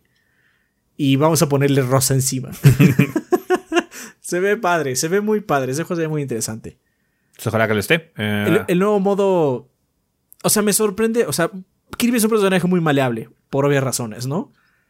Pero aún así me sorprende que todavía le encontraron otro uso extra, así como, ¿y, y si hacemos esto? Suena locado, hombre, hazlo. Me gusta. Se va a Entonces, producción. Realmente, realmente le tengo interés a este Kirby and the Forgotten Lands. Está bien. Pues estará disponible ya el 25 de marzo, no falta muchísimo realmente. No, bastante pronto. Eh, va a haber un remake de Front Mission First. Eh, va a llegar al Switch en verano. Es de parte de Square Enix y, es la, y la secuela llegará en el futuro cercano, que es Front Mission 2. Así que para los fans de la franquicia Front Mission va a haber remake. Va a haber remake. Nice. Nice, puro mecha. Un, un anuncio así como de que verga. eh,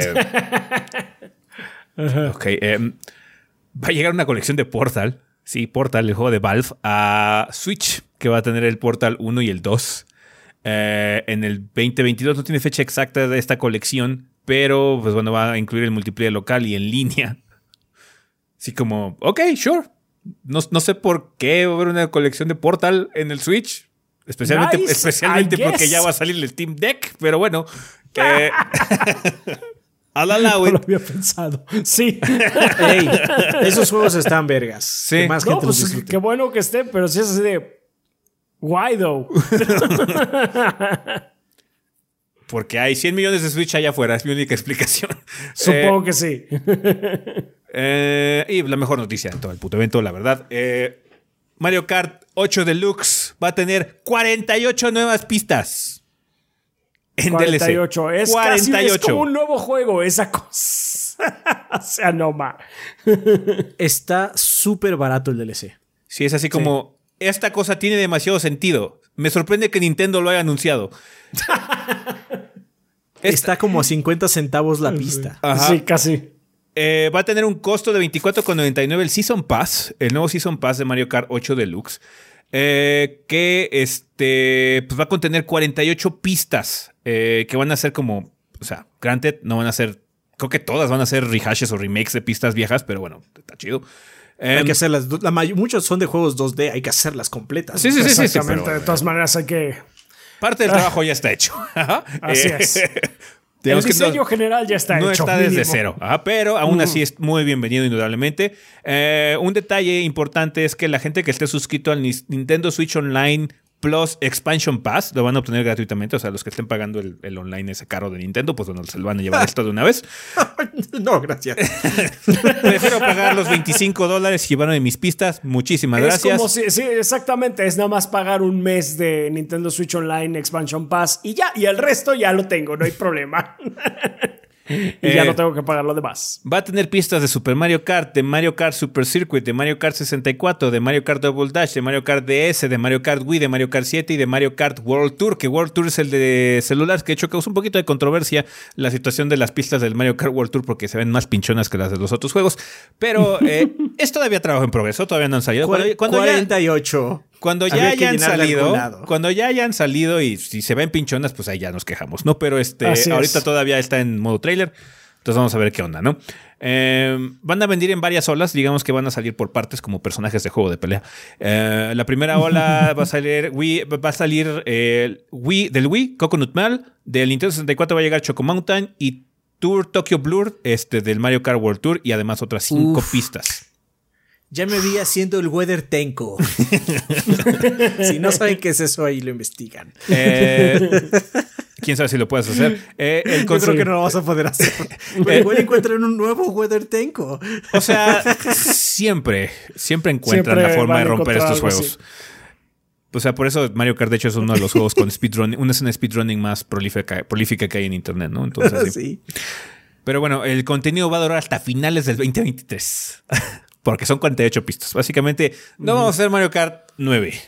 O Todavía. Mario Kart 9 está muy alejado. Ajá, va a salir la mis- el mismo año que va a salir Grand Theft Auto 6. Entonces, ¿sabes qué? A la chingada vamos a hacer mucho DLC de Mario Kart 8 No Deluxe. soy, no soy Mario Kart 8, soy Mario Kart Infinity. Pues así era el símbolo original. Sí, así era el Entonces, símbolo, sí, así sí. Eh, 48 pistas por 25 dólares. Tiene mucho sentido, hombre. Sí, sí, sí, sí. Aunque van a tardar, ahí, o sea, en tener ya las 48 pistas va a ser hasta el 2023, en teoría, pero fuck it, está bien. Lo único que tengo que hacer yo es pagar mis 25 dólares y no morirme. Entonces ahí estuvo, con eso tengo suficiente. Ok. Enterado. Enterado. Oh, Bien. bueno, ok. eh, lanzamientos de la semana. Eh, ya acabando el sillón, cuéntanos, Adrián, qué van a poder comprar esta semana en sus tiendas y portales digitales. El 15 de febrero, es decir, el martes, pueden comprar Dynasty Warriors 9 Empires, que llega finalmente a América para PC, Nintendo Switch, Switch, perdón, Play 4, Play 5, y Xbox One y Xbox Series, los Xbox Series. Y llega la expansión de su autor Legacy of Sith para PC. Además, el 17 de febrero sale, como ya mencionamos, la Assassin's Creed de Ezio Collection para Switch. Getsu Fumaten Undying Moon para PC. Eh, The King of Fighters 15 ¿No es para ese el PC. juego ese de Konami? ¿El Getsu Fumaden? sí. Es- es- Getsu Fumaden es el juego de. Ajá. Es el juego de Konami que se ve, se ve sorprendentemente bien. KOF 15, el Tequino llega para PC, Play 4, Play 5 y Xbox Series. Nunca escuché hablar de él. Definitivamente. Total War War War War Warhammer 3 llega para PC, Mac y Linux. Brr. Voice of Cards The Forsaken Maiden. Oh, ah, boy. sí, Oh, cierto. que hubo No, secuela. boy, no mames, qué rápida secuela para PC, Nintendo Switch y Play 4. Pues es que no es un juego muy, muy difícil. Uh, ya, ya, ya, ya vi al Chaps haciendo minis de, de Voice of Cards. todo el Híjole, año. maybe. o- no, malabareando no todo el puros, año, no, malabareando no. puros DLCs de Assassin's Creed y reseñas de Voice of Cards. Así No es. mames, es la nueva vida, la Viviendo nueva la vida del vida. Chapsu. Viviendo La la, vida de. Chapsu. No, no, no, no, no, no. La nueva No. del Chapsu. Y no estar por todo el año con eso. No, fuck that noise. O sea, está bien Voice of Cards, pero no, ya. Y por último, el 18 de febrero, Horizon Forbidden West. Nunca escuché hablar 4 de. Play 5. Nunca, vi- sí, nunca he No conozco. ¿De qué se trata? Y bueno, eso es todo. ¿Es la secuela de Jackie Daxter? Así es. Seguramente, Va, de sí. seguro sí. Ok. Con eso no sabía nada que pedo, porque nunca jugué un Jackie Daxter. Bien. Muy bien. Pues ahí estuvo banda. Obviamente hay muchos juegos de la semana. Eh, Horizon, KOF, Total War. Ya, está cabrón. Nada más Sí, esos sí, esta pinche semana, entonces está puerca. Eh, ya, adelante. Pues. Febrero, damas y caballeros. Febrero, así es, febrero.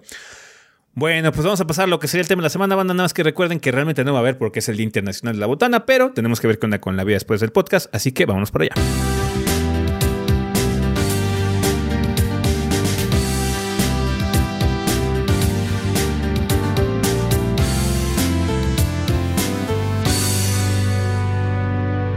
Y bueno, banda, pues ya estamos aquí en lo que sería el tema de la semana. Vamos a empezarlo como ya es costumbre con la vida después del podcast, episodio 467, PlayStation Cross Bungie. En esta ocasión nada escogimos un pensamiento banda para irnos rapidito. Entonces cuéntanos, Rafa, ¿qué nos mandó la banda? Muy bien. Eh, Kageyama hizo acto de presencia en Discord. y dice, Toda una celebridad el Kageyama. Así es, primera vez que les escribo por acá. ¿Por qué? No lo sé. No es porque aún no me recupere por el ataque artero de Rafa en el Sonic Carritos. Pero es bueno fue... que ya saliste del hoyo. sí, es bueno, pero ese fue Adrián, ¿no? Nada más el que está diciendo... No, no, es la primera vez que me puedo salvar de algo. Fuiste tú. ¿Sí fui yo? No, no sé, la verdad. Ese me dijo que lo hizo. Era- No me acuerdo quién fue. Ahí está el Kageyama. Tíralo, tíralo, tíralo.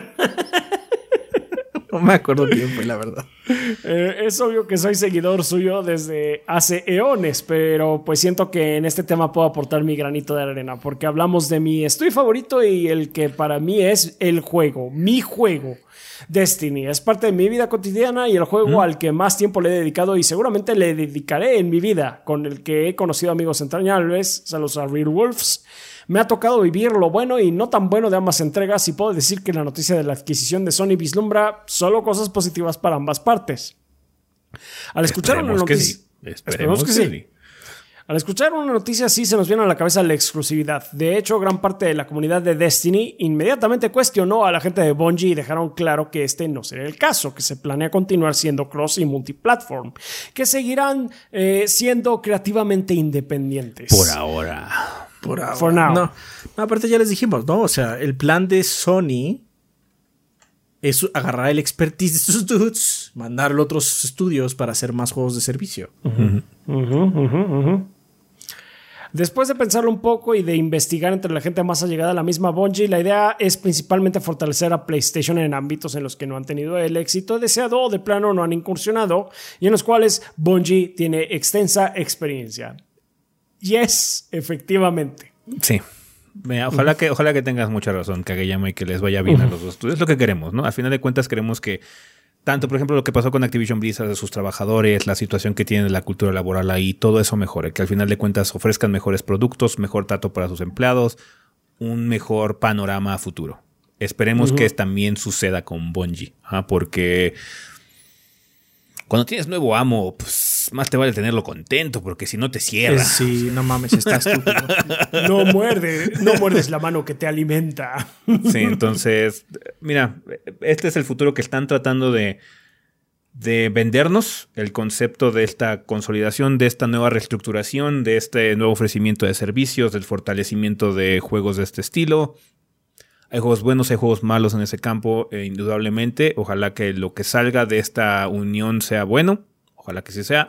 Personalmente, como lo dijimos, no estamos particularmente emocionados, pero hey, qué bueno saber que alguien lo está, ¿no? A final de cuentas, eh, eh, debe haber algún tipo de beneficio por ahí que no estamos viendo. Y precisamente es eso que, pues bueno, como tú juegas Destiny, la gente que está ahí muy metida, este, pues es un juego muy importante para, para la comunidad.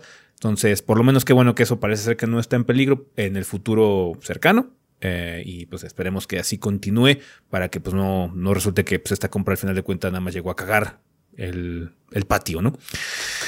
Vale, pues ahí está. Muchísimas gracias, Kageyama, por mandarnos tu pensamiento en esta ocasión. Eh, y pues muchas gracias a la banda que participó con sus comentarios. En esta ocasión nada más seleccionamos uno porque Día Internacional de la Botana.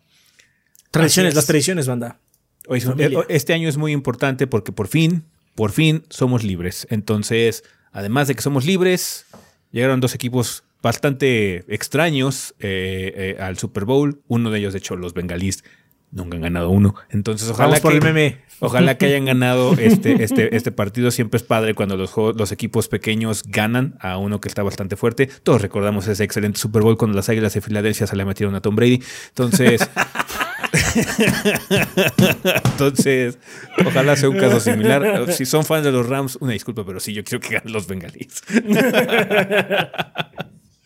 Entonces, pues ojalá que hayan disfrutado del, partido. Si es que lo ven, banda. Eh, si no, pues. Si no lo ven, no importa. Disfruten una buena botana de todas maneras. Disfruten una buena botana. Siempre es, buena razón ah, dominguear botaneando.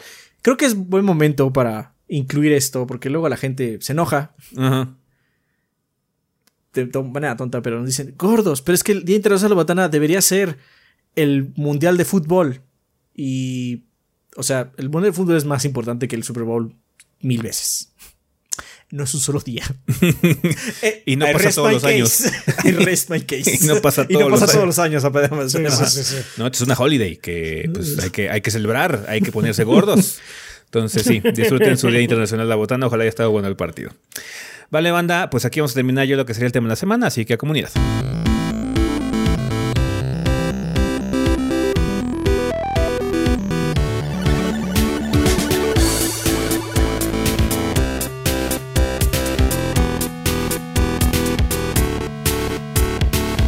Y bueno, banda, pues ya estamos aquí en la sección de comunidad, que siempre es un excelente momento para agradecerle a los patrocinadores oficiales del podcast, banda, que como ustedes saben son todos nuestros Patreons que donen 20 dólares o más durante el mes correspondiente, precisamente ahí, en Patreon. Eh, por si no lo sabían, banda, en esta plataforma ustedes nos pueden ayudar de forma económica con cantidades tan manejables como un dólar al mes, que se puede traducir más o menos como a 20, 21 pesitos al mes.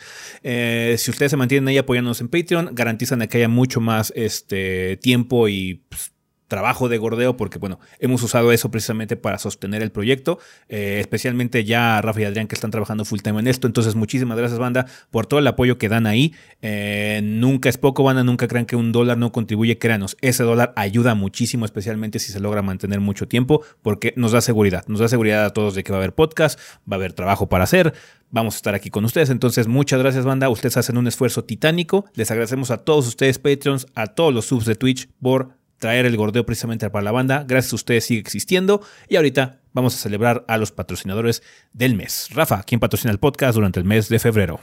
Muy bien, durante este mes nos patrocinan Alexis y Fuentes que nos dice una pregunta extensa, gordos. ¿Creen que en algún momento los hackers dejen de ser un problema para el multijugador? Ya que no pasan unos meses de la salida de, de algún juego y tristemente ya hay cheaters en las lobbies, sin mencionar que muchos juegos como COD, Battlefield, Battlefront, Titanfall, etc. ya son injugables en ocasiones. Lamentablemente, de hecho, se va a exacerbar. Hay un problema muy grave ahorita, en- especialmente en los shooters, con, con los con los hackers. Porque aparte cada día es más difícil como cacharlos.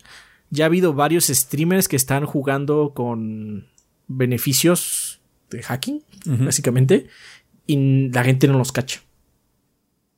Que ya es bastante sutil en algunas situaciones. No estoy, no estoy muy al tanto de cómo está la situación, por ejemplo, en consola, pero sé que en PC sí es particularmente grave. Eh, me imagino que en consola también hay, porque sí hay exploits. O sea, no es infalible, es más difícil, porque el sistema es mucho más controlado. Es la ventaja de que sea tan controlado.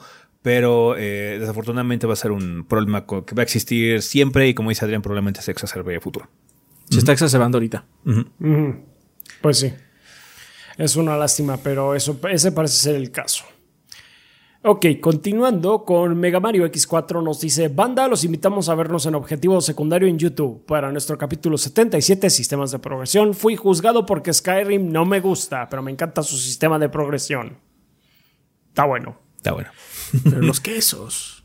Sí, los quesos. Mugiwara no Cronos, esta semana nos dice, buena semana banda y gordos, es un gran placer poder ser parte de este gran proyecto como patrocinador del podcast. No sé si recuerden que mencioné que me gusta el video de estado del proyecto y también me gusta jugar Truck Simulator, aunque aún tengo miedo de que una vaca me mate en la comodidad de mi casa. Son bajas las probabilidades, pero nunca cero. A lo que les pregunto, ¿cuál o cuáles juegos les gustan pero sienten o saben que el colectivo los encuentra engorrosos o aburridos y qué es lo que les gusta de ellos? Saludos y que el gordeo siga creciendo hasta ser un producto merecedor de estrella Michelin. ok, no vendemos comida, pero fine. No Man's Sky. Sí, sí, sí, sí, estaba pensando en ese para de Adrián. Supongo que o sea, hay mucha gente que no, no parece conectar con la idea de jugar algo como Final Fantasy XIV, ¿no? Lo ven como algo muy aburrido. Eh, ¿Por qué nos gusta? Porque realmente no lo es. Eh, eh, el- realmente el juego es bastante divertido y tiene muchas facetas, pero no da una muy buena impresión, particularmente por el género que maneja y porque Arben Reborn no es estelar. Entonces sí puede ser un poquito difícil entrar por eso. Sí. Sí, supongo que Final Fantasy XIV podría ser. Estoy tratando de pensar en algún otro, pero ahorita. Es que el problema también no de eso es que hay gente que le va a parecer divertido, aburrido cualquier cosa, ¿no? Puede decirte, ay, es que se, se ve, no me gustan los juegos de pelea porque se me hacen aburridos, no hay algo que me gusta, ah, pero a alguien no, o sea, a Rafa le divierten mucho, ¿no? Eh, entonces sí, Y hay gente que nada más no puede porque lo tensan. Así nada más pues por eso, porque me ponen muy nervioso cuando estoy jugando en línea. Pues sí, esa es la cosa. Eh, siempre hay un juego que va a, va a ser un gusto que nada más a pocos, pero sí va a haber gente. Así como ah, va a haber mucha otra que no.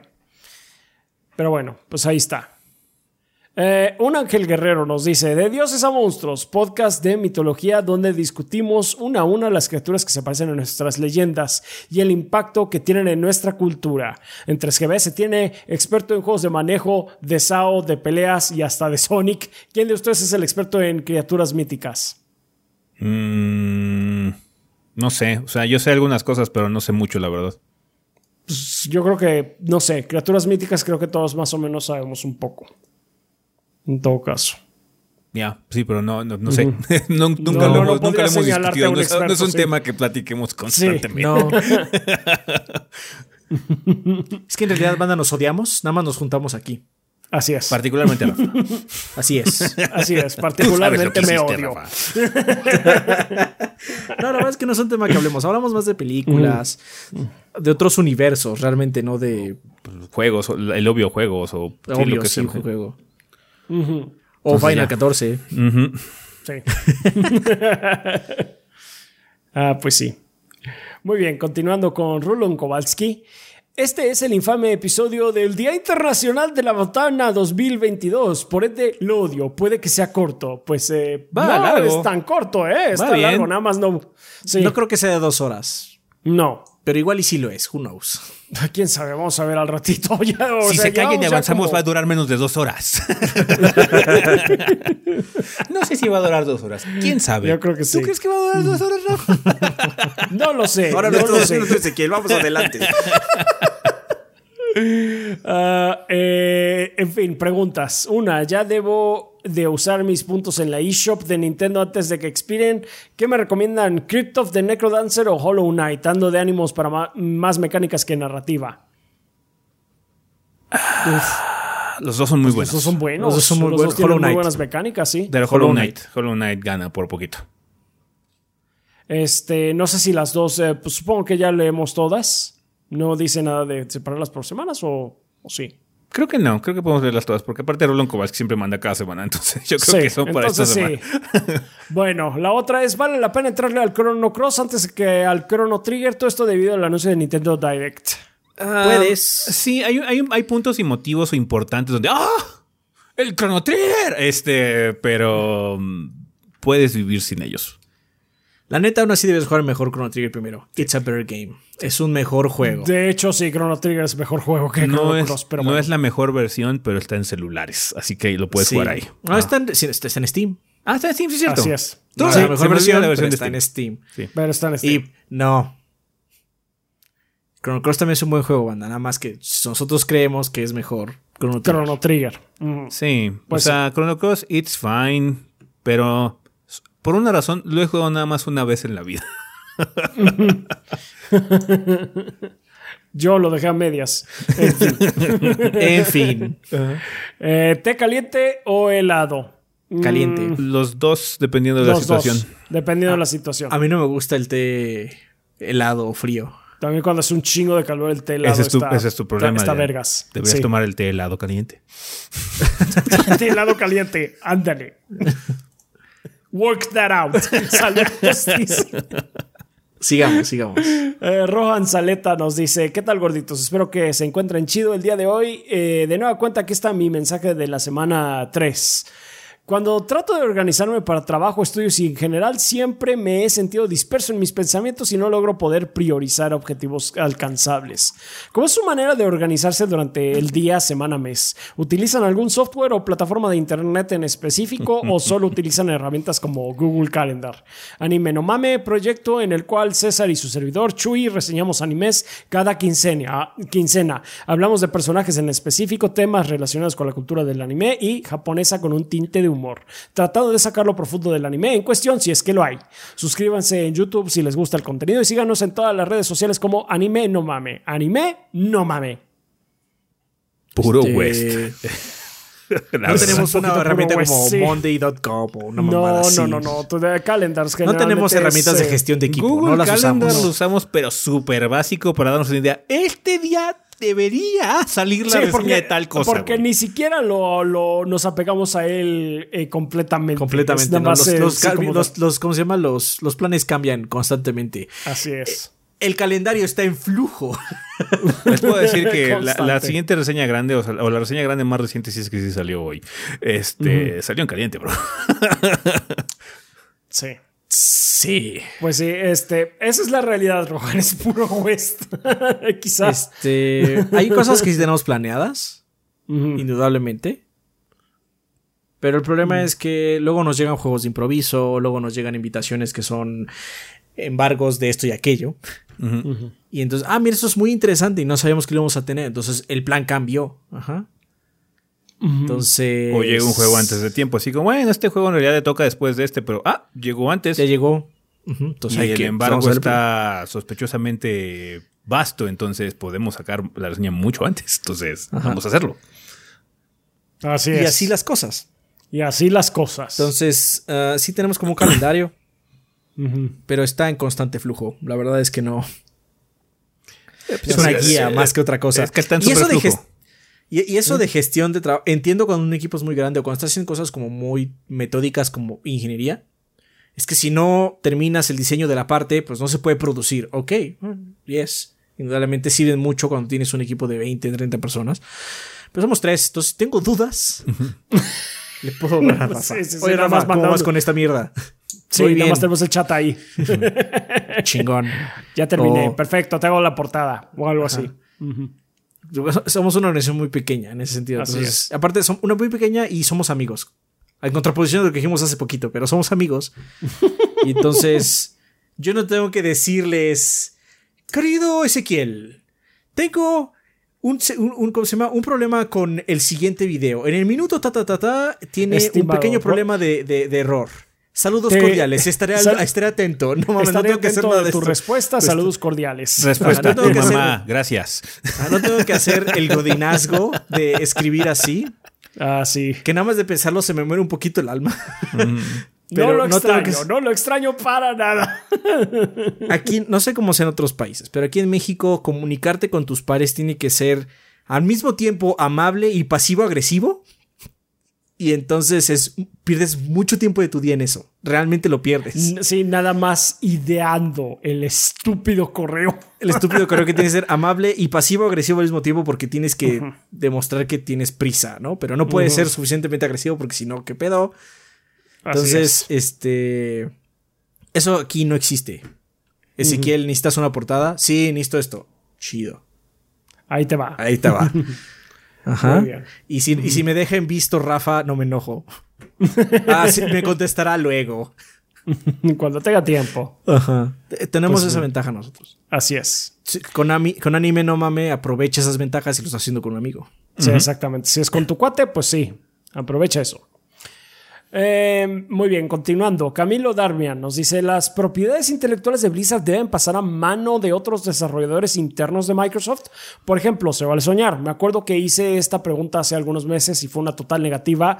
Ahora con la compra es más factible. Para mí, un Overwatch realizado por los creadores de Doom Eternal ID Software sería hermoso. No. No, No, es que, ah, no, perdón, mira, pero- no, to- no todos los shooters son iguales. Doom Eternal es un shooter muy particular, muy padre, lo que es, pero es un shooter muy particular. Que yo no veo, eso es muy personal, yo no veo que se mezcle bien con un shooter de héroes. Y menos con Halo.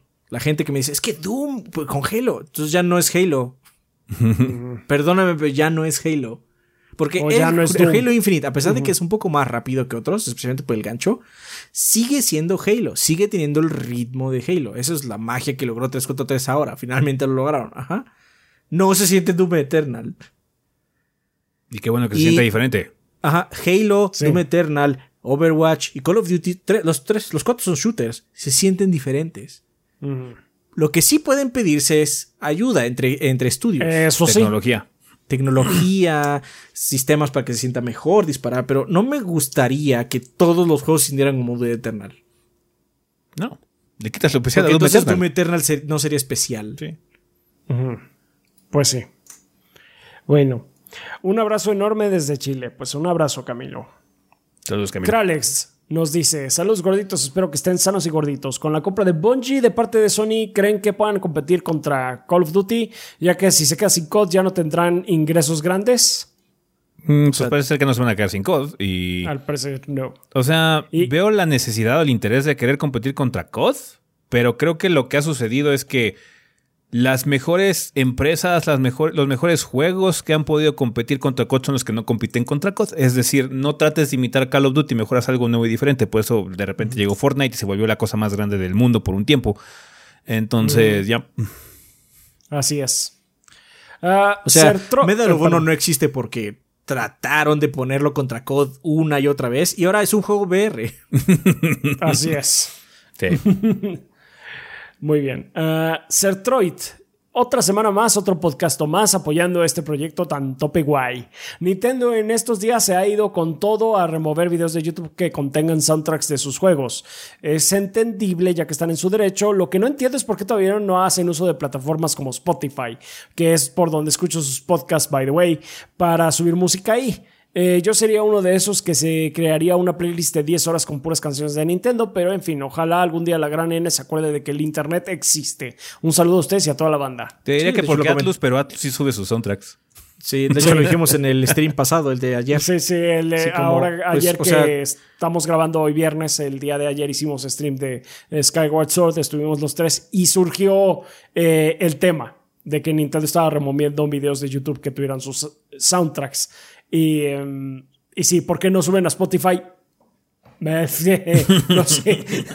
Porque sería, porque sería algo muy obvio. Porque sería así, exactamente. Es lógico, es lo que ellos, es lo que ellos esperan. Nintendo solo puede de tener una buena idea al año. Y Así ya la gastó Y con, ya la tuvo. con el Season Pass de Mario Kart. Sí. Lo siento, se Entonces, acabaron las buenas ideas. O sea, sí, deberían estar en Spotify. Yo los escucharía. Así es. Bueno, eh, Bleeding Beetle nos dice: ¿Qué se narran gordos? Tres preguntas más o menos rápidas. Uno, ¿cuándo abren el tier de 50 dólares y qué beneficios tiene? Lo abriremos cuando cumplamos. De hecho, precisamente uno de los beneficios es que un Patreon de 50 dólares en su momento pagó esos 50 dólares para que nosotros hiciéramos un episodio de Retrogordian específico. Que no no lo hemos liberado, no lo hemos hecho, se está produciendo, pero cuando se cumpla por fin esa meta, vamos a volver a abrirlo. El beneficio es que tú puedes ayudarnos a definir un episodio de Retrogordeo. Así es. Eh, dos, supongo que ya se enteraron que PlayStation compró Bungie. Parece Eh. que la tendencia seguirá así. No creo que Sony le pueda ganar en este campo a Microsoft, ya que es un juego que su factor determinante es qué tanto dinero tiene la compañía y no veo qué incentivo tiene Microsoft para no aplastar a Sony comprando aún más estudios. O me equivoco en algo. Creo que me compraré una O PC. sea, Buena este, suerte con eso, eh, con lo de la Sí. PC. con- la PC está Buena suerte conseguir la PC. Obviamente, tampoco Microsoft puede comprar todo. Sí, de hecho, Porque lo detendría, lo detendrían, básicamente. habría, sí, no puede comprar todo porque lo detendrían. Y había una situación que mucha gente está especulando que puedan, que van a comprar un estudio japonés. Y yo creo que a Microsoft le encantaría poder comprar un estudio japonés, pero eh, empezaron a salir artículos que dice que Microsoft no puede comprar un estudio japonés, no tanto por el hecho de que muchos sean holdings públicos y todo ese tipo de cosas, sino porque las empresas japonesas en general se protegen mucho las unas a las otras. Prefieren ser compradas o ser consolidadas con otra empresa japonesa que por una, exter- una extranjera. Mm. Bueno, pero igual, o sea, supongo que les podrían llegar al precio. Eh, no sé, porque eh, es que con Japón no es tanto luego una cuestión de precio, es una cuestión de honor, bro. Y ahí sí No sé, hay, ahí sí, culturalmente, ahí sí culturalmente te puedo creer que digan que no. Ten todo el dinero del mundo. No, gracias. No lo quiero. no, gracias. no, gracias. bueno, pero igual y una sede. O sea, quizás muchas digan que no y una termine decidiendo. Yo creo que una chiquita sí, o sea, te vería un Platinum Games, por ejemplo, que se lo compre Microsoft o algo así, pero no un Square, no un Capcom, eh, no un Bandai Namco. Bandai Namco menos, porque es- aparte de que Bandai Namco es una corporación súper complicada, este, ahí abre un Bandai límite. Namco es una, co- como dices, que Bandai Namco es una, una corporación complicada. Definitivamente esa es la palabra de Bandai Namco. Sí. Entonces sí, Complicada. hay límites, hay límites naturales para que Microsoft no compre todo y aparte legalmente no lo puede hacer, le van a poner un freno así como ya te estás pasando, güey, ya, no puedes. Legalmente no puedes. Si no los frena en Estados Unidos, los frena en Europa. Y le dice, no puedes vender ya aquí. Chido, pierde todo, este- bueno, o pierde sea, todo ese todavía mercado. puedes seguir comprando ahorita. O sea, no Sí, estamos sí. diciendo que la siguiente compra es, es irreal. No, no es irreal. De hecho, puede haber una siguiente compra. Podría ser un estudio japonés, sí. Pero obviamente, pues, ¿cuál es el límite? Pues ese. O sea, llega un- van a un punto que decir ya no puedes. Sí, legalmente organismos reguladores van a decir, no puedes. Enough. Pero bueno, Este, pues, ah. Pero aparte. Pues tampoco es como. Que vayan a quedarse todo. No pueden. O sea, si, si de plano empiezan a crecer tanto, va a llegar a un punto en el que va a ser inmanejable. No importando la estructura que le pongas, va a ser tan inmanejable que se van a tener que separar, porque es lo que ocurre. Cuando ya una corporación empieza a cagarla, se parte en varias. Sí, es que la- el organigrama debe ser imposible, básicamente.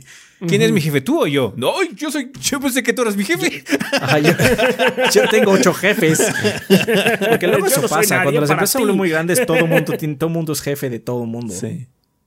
Ujú. Este, Pues Pero entonces sí, este. eh, Eso. No, no estoy diciendo que se va a detener ahorita. No se va a detener, va a haber más compras, pero. O sea, sí tiene un límite máximo, básicamente. Sí, hay un tope. Ujú. Pues sí. Y la tercera pregunta, y más importante, ¿sabían que nunca dejan de aplaudir, solo que el intervalo entre aplausos se alarga? Uh, No, mind that's a lie. That's a lie. Está bueno. Porque si no, podrías decir. Que todo el tiempo ¿Sabías que estoy no de- meando. A veces nomás Ajá, no pausas. dejas de mear, solo que pues de repente le, le- le aprietas fuente y sigues tu día. Y luego llegas a ver y, ah. Mentiras, son puras mentiras. Así es. Muy bien. Eh, continuando. Eh, Raúl Fuentes. Buenas gorditos. ¿Cómo saber si un juego es un pobre port para PC? Según yo, soporta Alt F4. Postdata y falsos positivos. Te estoy viendo a ti Fallout 2 que el gordeo es eterno. Probándolo, no hay otra forma de saberlo. Lamentablemente, la única forma es probándolo. Ustedes es esperando que salga un video. O un streamer que lo juegue en Twitch o algo. Así es. Aunque bueno, supongo que puede ser algunos asteriscos. Si viene de una compañía japonesa, Probablemente es malo. Posiblemente tiene- no va a ser. ajá, levanta la ceja. Así es. ok. Alejandro Santos Montiel. Señores gordos, ¿cuáles son sus comentarios de los servicios de garantía de los tres principales fabricantes de consolas con la garantía en México? Recientemente fallaron los bumpers de mi control Elite 2 y Microsoft en menos de una semana me reemplazó el control. Igual pasó hace años con la epidemia de luces rojas del 360. ¿Qué experiencias han vivido? Yo solo he tenido experiencias con Nintendo, porque el ventilador de mi Switch ya valió cacahuate. tengo, tengo que cambiarlo yo porque hacer válido todo el proceso de cambio y todo eso me dio me dieron tantas vueltas y hueva que sabes que mejor lo abro yo. Así. Esa es mi experiencia con el Nintendo. Sí, eh, Supongo que debe ser igual de no- malo. Supongo Sí, que yo- suele ser igual de apestoso. No, no he tenido la, la- el, el infortunio de encontrarme con ellos. Supongo que no. Yo, eh, experiencias recientes no he tenido, pero en la época del Wii sí tuve como que. eh, eh, tuve una situación en la que traté de. eh, ¿qué, fue lo que ocurrió? Ah, ya me acordé. Este, cuando nos asaltaron. en una ocasión se llevaron el, Switch- el Wii que yo tenía en ese entonces y pues ahí iban todos los juegos que tenía mi cuenta. Y hablé a soporte técnico de si era posible transferir los juegos y me dijeron, por esta única ocasión, sí. Entonces, pues, básicamente me hicieron el paro. So, mi experiencia que yo tuve en ese momento fue buena. Ya de, a partir de ahí no he vuelto a tratar con servicio técnico. Hemos tenido la fortuna de que no nos ha fallado mucho. ¿no? Lo que nos ha fallado es así como comprensible. Así como, ah, bueno, este pinche control de Play 3 lo usamos hasta la muerte, güey. Claramente Sí. iba a morir algún día. Sí, o sea, controles lastimado, se han gastado. Sí. Sí. Ni modo, los controles se gastan, pues es lo que usas más. Sí. O sea, Sí. con un tiempo razonable, ¿no? Obviamente. Sí, no, los tres Este, pinches días. Eh, sí, este, pero lo del ventilador, pues, o sea. Por cierto, ese, ese, ese, ese, ese ventilador no es el que estamos usando de referencia para lo de Shin Megami. No. De hecho, fue el de Siquiel. Sí. Eh, Pues pero sí. bueno, el ventilador ya está. De hecho, ahorita yo no puedo jugar Switch docked. Solo puedo jugar Switch handheld. Porque si lo pongo docked se calienta la consola y se apaga. Sí. Pero bueno, es porque el ventilador está madreado. Tiene una pequeña piececita de plástico que se, que se suele romper. Ni siquiera es tan raro. Se suele romper y empieza a hacer ruido. Y llega un punto en el que y ya se mete en un lugar y ya el ventilador no gira bien. Y pues se sobrecalienta en modo docked. Porque Más pues, caballaje. como trata, de- trata de sacar más caballaje, pues usa más el ventilador. Entonces tengo que arreglar eso todavía. Pero bueno. Yes. Bien. Yes, yes. Pero bueno. Ok, continuando con eh, Tigre Negro. Ah, espero hoy no hayan grabado temprano y si llega a entrar mi mensaje para esta semana. Sí, Así por los pelos llegaste. por los pelos. Pregunta conflictiva de la semana. ¿Es Metroid 1 un Metroidvania? Porque supuestamente creo que- Retroactivamente lo es, supongo. Retroactivamente sí. Supongo, eh, creo supuestamente que creó el género era avanzamapas o algo así. Y fue hasta que aparece Castlevania Symphony of the Night que se le agregan los conceptos RPG y es cuando nace el género. Es nada más para aclarar porque hoy, por hoy, todo juego que sale con un mapa al que puedes regresar y buscar cosas más tarde se le llama Metroidvania. Cuando pues supuestamente no lo sería. Corríjanme si estoy mal gorditos. Estás mal. Eh, lo que invoca un Metroidvania realmente es la exploración progresiva. No necesariamente tiene que tener elementos de RPG, simplemente es que haya mucho backtracking. Básicamente que te fuercen, fuercen a regresar a partes del mapa que ya habías investigado y puedas llegar a una nueva zona utilizando algún ítem o algo que hayas obtenido. Así es. Ujú. Sí, porque Entonces, aparte sí, no todos los Metroidvanias tienen cosas de RPG. Exactamente. Y pues sí, el Metroid 1, pues eh, por retroactivamente sería un Metroidvania. Uno muy eh, Viejo nada más. Viejo, sí. Pues sí, es que, sí, sí. o sea, por algo le decimos Metroidvania, porque Metroid lo hizo muy popular. No es el único que lo hacía, cabe aclarar, ¿eh? Así es. O sea, bueno, pues. eh, no sé si conozcan los primeros juegos de Wolfenstein, y no estoy hablando de los 3D. Sí, los de Castle. Los de los primeros eh, juegos de Wolfenstein eran de mapa procedural, pero tenías que regresar y tenías que mostrar ciertas llaves para que dejaran pasar. Entonces tenía esos elementos también. Nada, es que pues ese juego no es exitoso. La gente lo conoce por el 3D en adelante. Entonces, pues no le decimos Wolfen Metroidvania. no es necesario. De por sí, el nombre Metroidvania no es el mejor. Tienen otros nombres. De hecho, hay uno más, vamos a decir, normal. Mm, Pero la gente lo conoce por Metroidvania. Pues sí. Es el término popular. Un saludo al Gabo, Adrián, tú eres el hombre, Rafa Waifu y ese los pelones somos los más sexys, que el gordeo sea eterno. Muchas gracias, Tigre Negro. Eric Centeno. Aprovecha en este mes todas tus compras en Ghetto Shop. Tienen 14% de descuento usando el código LOVEGS. Es L-O-V-E-G-S. E- es V. L-O-V-E-G-S. Y seis quincenas sin interés pagando por eh, pagando con Quesky. O sea, Perfecto. lo tienen. Muchas gracias, Eric Centeno. Y Shadow Ryuji nos dice, ¿qué hay gordos? Esta semana no pude avanzar mucho en Bloodborne. Logré matar a los a la eh, Bloodfested Beast, ¿cómo es? Bloodstarved- será, ¿no? Bloodstarved Más bien. Beast. Bloodstarved Beast y conseguir entrar al Healing ah, a la Healing Workshop. No, es- supongo que es la Hunter's Workshop, ¿no? Sí. Sí. Eh, compré la Holy Blade después de ver que costaba 20 ecos. Bien, no 20,000. me arrepiento, me gustó su combo. 20 mil ecos. No me arrepiento, me gustó su combo. Es buena la Holy Blade, a mí me gustó también. Encontré a la Vicar y la dejé a un golpe de vida. Decidí explorar un poco antes de enfrentarla de nuevo. De- eh, pues sí, de hecho te conviene ir a Hemwick si estás, este, si apenas eh, acabas de entrar a la catedral. Eh, espero continuar el fin de semana. Pregunta random: ¿Cuántos botones configurables creen que son lo ideal en un mouse para gaming? Saludos a ustedes y a toda la banda. Dos. Depende del juego. No más ni no menos. Siento que más de uno yo me confundiría, pero bueno, no lo he probado, entonces no lo sé. En los MMOs, cuando tienen un pad en el lado, es cómodo para diferentes acciones. En el Pues mío sí. tengo dos, tres. Pero generalmente uso dos, que son los laterales. Ya.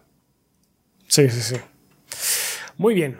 Pues eh, también nos patrocinan Axel Nator, Miguel Ángel de Riquer, Miguel Mario, Samstark P, Miguel Iscoa, Mr. Fly 21, Jonis Vergara, Guillermo Contreras, Blue Nacy, Kionashi, Mapachito Sarnoso, Benjamín Vázquez López, Diego Monroy Fraustro, Luis Vargas, Mario Montenegro, Carlos Obed, Ventusini, Bubble Gomers, Pedro A, Ramírez A, Eric Heredia Olea, Huevito con Papas, Gas D, Hireiki, Armando Sanser, Denis Flores, Nefog, Esvin Zamora, Carótido y Esteban Meneses. Les agradecemos muchísimo a todos nuestros Patreons de 20 dólares para arriba, que eh, ya saben que gracias a, a ustedes es que Adrián y yo estamos eh, viviendo de este proyecto. Ustedes son nuestros Lord Bombones.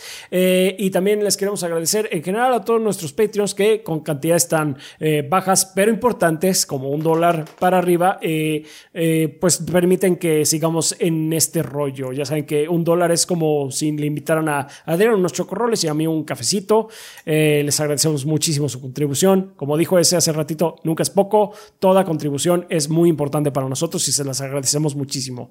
También queremos darle las gracias a nuestros suscriptores de Twitch que pues se la pasan ahí eh, atentos de lo que estemos haciendo, de lo que estemos jugando y ahí al pie del cañón también para apoyarnos. Y en general a todos ustedes que están ahí esparciendo la palabra del bordeo, viendo nuestros videos, ya saben que ustedes son la sangre del proyecto y sin su apoyo eh, pues no estaríamos aquí. Muchas gracias por seguir con nosotros en estos tiempos difíciles. Muchas gracias, banda. Muy bien, banda, pues ya vamos a pasar a la sección de preguntas. Recuerden, banda, que si ustedes quieren participar en esta parte del programa, eh, tienen tres caminos que pueden seguir. Uno de ellos es dejar su pregunta en forma de comentario aquí en el video de YouTube, aquí abajito en el video que ustedes están viendo para ver si es seleccionada para la siguiente semana. Solo por favor, banda, pongan la palabra pregunta al inicio de su comentario para que sepamos que es para esta sección. Eh, pueden hacer también lo mismo en el post en la página en 3g.com.mx o en nuestra sala de Discord específica para preguntas del podcast. Dice bien clarito ahí preguntas para el podcast y cualquier persona la puede utilizar. El único requisito es que sea uno de nuestros servidores de Discord que es completamente gratis, que es discord.gg diagonal 3 gordos B.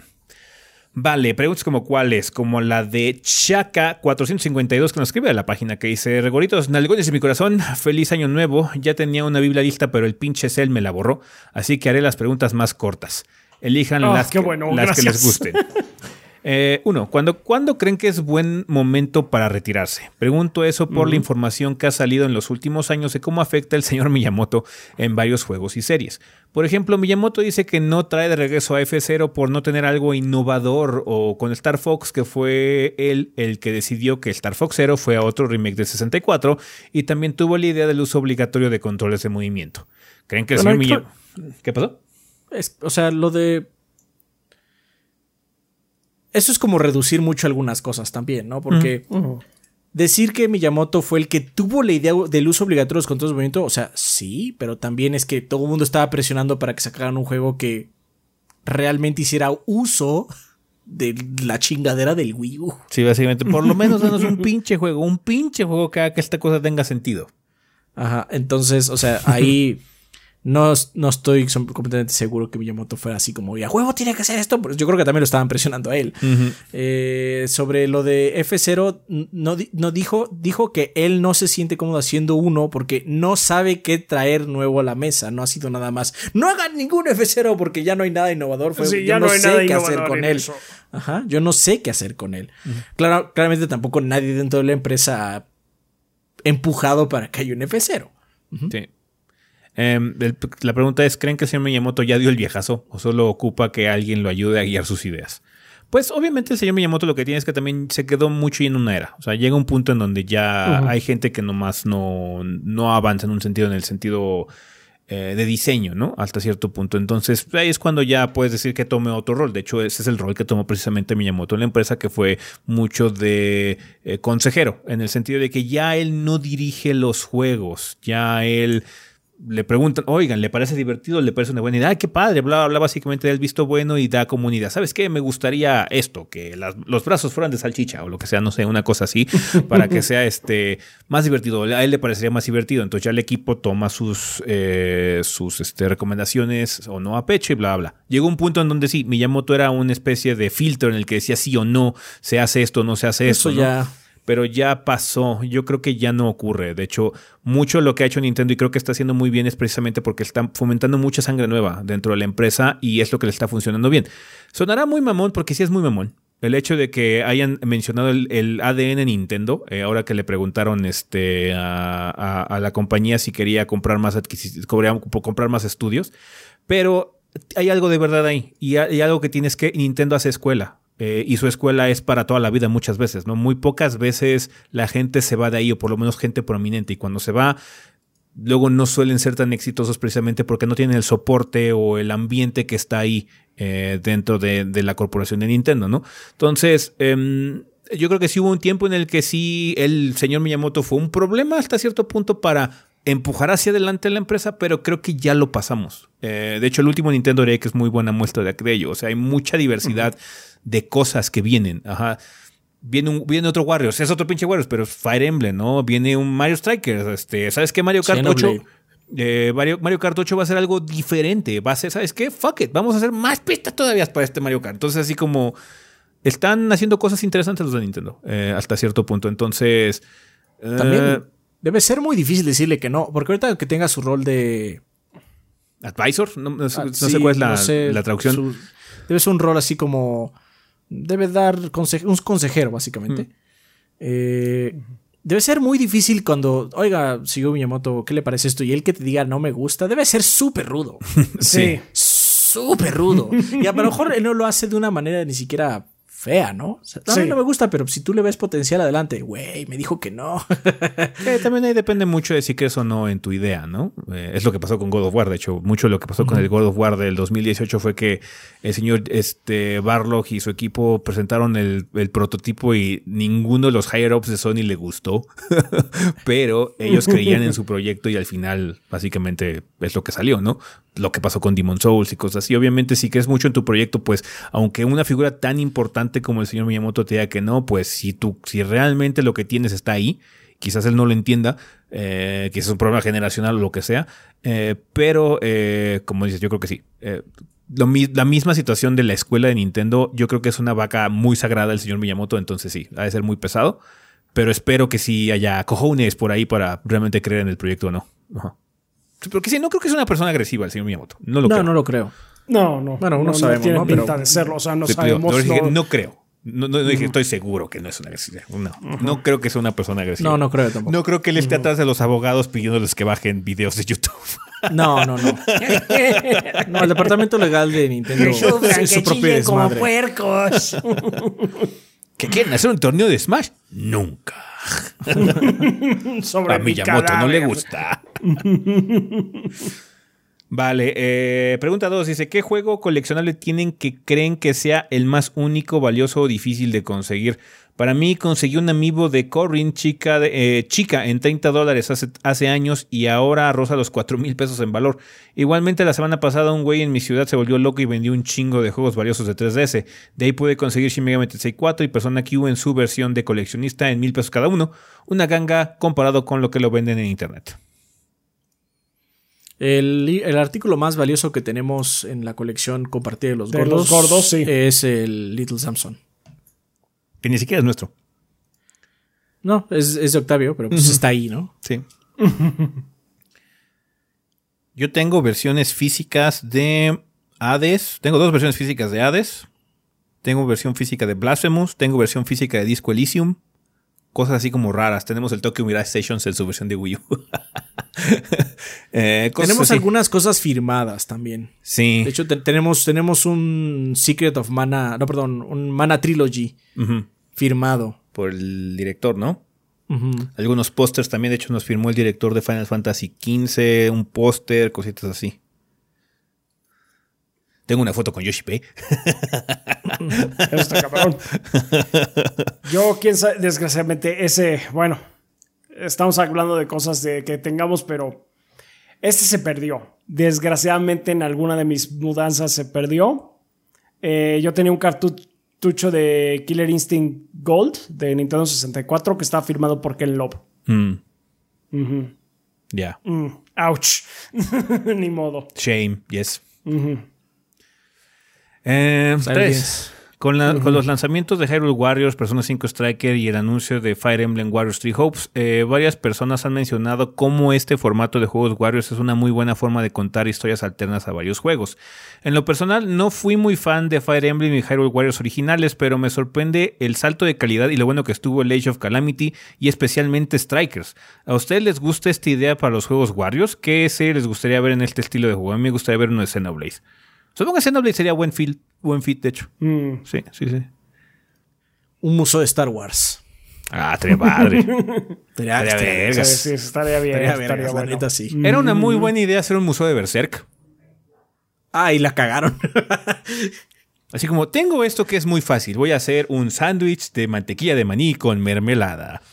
¿Dónde va cada cosa? Claramente el pan va en el piso, la mermelada va en la cabeza y la mantequilla de maní por el inodoro. y ese es el museo de Berserk. Y ese es el curso de Berserk. Todo mal. No sé. ¿Sabes qué? Estaría padre ver un museo de Mario. Sí, te estaría Así como aventando sí. Koopa Shells y Estaría botando un raro, chingo de sí, sí, sí, Goombas, está- volando millones de Goombas. También estaría, estaría divertido, sí. Sí. Sí. Sí. Pues es lo que se me ocurre ahorita. Un museo. Bueno, es que ya hay. Ya existen, entonces no. Es, que, es que ha habido de muchos, o sea, Dragon Ajá, Quest. es, que, es que iba a decir de mechas, pero ya hay un museo de Gundam. Mm. O sea, sería. yo Estaba pensando como Super Robot Wars, que son así un chingo de franquicias. Pero museo. Sí. En vez de juego de estrategia. Pero Sí, bueno, sí, hay sí. uno similar que es. Hay, hay, hay un. Hay un Gundam que es. Hay un Gundam Warriors, básicamente. Mm. Sí, ahorita es lo que se me ocurre. O sea, podría haber uno de Devil May Cry o algo así, ¿no? Temático. También. también no estaría mal. eh, cosas así porque, mira, es lo que se me ocurre. Vale, eh, bueno, ahorita se lo lavan y cuídense del Club de Estampillas de Adrián. Ese no existe. Describe también Ángel Bebé en disco que dice, buenas tardes gordos, con el anuncio de que se está trabajando en la siguiente entrega de GTA salieron opiniones de que la historia debería ser con un personaje personalizable, parecido a GTA, o GTA Online, lo que me hizo pensar, la personalización limita mucho la narrativa y la personalización siempre favoriza la inmersión. Ah, no, no, necesariamente, o sea, no y no. Sí, o, sea, podría ser porque veo a mucha gente que hoy es que estoy más inmerso porque yo estoy ahí, en el sentido de que hice mi avatar, pero creo que lo que nos gusta a todos eh, en los juegos o en las cosas que son memorables es que la historia esté padre, en primer lugar, esté bien escrita, tenga personajes bien hechos y mucho de eso se logra luego perder cuando tu personaje es un avatar. Ajá, entonces... No, luego tienes mucha personalización, tu personaje puede ser literalmente algo fuera del mundo de donde está. Sí. Y pues puede romper, puede romper la inmersión así totalmente. Toit. E, entra en escena Toit. Este, no así Federico el Hermoso. Federico el Hermoso es un personaje muy creíble y viable dentro del universo del Scrolls. Definitivamente. Está feo como todos los demás. la personalización limita mucho la narrativa. Generalmente sí. Pero no significa que no haya casos donde no. O sea, Saints Row, aunque es un juego como con muchas bromas y todo, tu personaje es pues, un avatar pero habla y puedes elegir un chico de voces y los personajes interactúan con él bien y no esperan que, ah, sí, yo te entendí y no dijiste nada, ¿no? Y se fueron corriendo. Eh, pues el mismo que hablamos hace poquito, Final 14. Tu personaje puede ser de todos tamaños, sabores y colores, güey. Y aún así es una de las historias mejor cortadas de los últimos años. Pero sí puede romper inmersión, porque si traes un traje muy ridículo y no los cinemas más así como serios, sí lo rompes, porque es así como, ah, es que el mundo se va a acabar si no liberamos esto. Y de repente tú eres un pinche payaso. Mi Warrior of Light es un troll empedernido, pero aún así salva al mundo, cabrón. Exactamente. Always be trolling, but saving the world. bueno, pero, o sea, puede romper la inmersión. Un poquito, sí. Pero no necesariamente rompe la estructura narrativa. O sea, eso solo pasa, solo se ve raro. Sí, dice, eh, continúa Ángel diciendo, pienso en juegos como Mass Effect, Fallout, el 3, New Vegas y 4, o incluso el caso de Halo Reach, en donde no importa el género o apariencia de los personajes para tener una buena historia principal, pero pienso en otros casos como el nuevo God of War, The Last of Us, Bioshock Infinite y el mismo GTA V, donde se te cuenta una historia por medio de esos personajes y no pueden variar mucho de lo establecido en la historia, mm. armaduras, peinados, armas, etc. es algo muy particular del medio, me pareció algo curioso discutirlo. Pues que, o sea, algunos ejemplos que pones están cañones, porque Halo Reach, o sea, la historia está padre, pero tú eres nadie. Tú nada más eres una cámara, o sea, básicamente es una cámara con patas que está ahí nada más para ver cómo, cómo se desenvuelven las cosas. entonces, como tú no interactúas, pues no rompes nada, porque pues tú eres solo un traje que camina. La neta. O sea, sí hacen referencia a ti, hablan de ti, pero. Y obviamente tú haces cosas, hay agencia, ¿no? Tú balaceas, tú destruyes la base. Pero tú no hablas y no haces nada. No haces nada dentro de la narrativa. Tú, tú Vegas. eres, una, eres más una herramienta que un personaje. Mm. Ajá. Luego de Mass Effect, Mass Effect es un caso muy particular porque como dijimos en la reseña, en Mass Effect puede ser un verdadero cabrón de mierda o puede ser así como el santo más santo de la historia, pero Shepard, sin ti como jugador, siempre es bueno. Shepard es una persona buena. Quizás eh, sus su forma de hacerla. sus métodos sean muy oscos. Ajá, quizás sus métodos sean muy intensos, sean muy, este, quizás hasta por encima de la ley, pero está viendo por el bien común todo el tiempo. No hay elección ahí. Se van a detener los Reapers sí o sí. No hay de otra. Ajá. Entonces, hay, o sea, me gusta mucho más Effect, pero ahí hay una situación rara porque Shepard es bueno. No hay duda moral al respecto. Shepard es una persona buena. Es una persona buena muy cabrona, quizás. muy ojete. Muy ojete. Ajá, pero, o sea, él está haciendo el bien común, o el bien común que tú ves, porque aparte del juego no es ambiguo al respecto. El bien común es detener a los Reapers. No hay, no hay ambigüedad ahí. Los Reapers son malos, punto. Ajá, son malos, punto final. Ajá. Pero entonces ahí puedes usar la personalización porque Shepard es un personaje bastante establecido. Tú puedes medio virarlo, pero va hacia allá.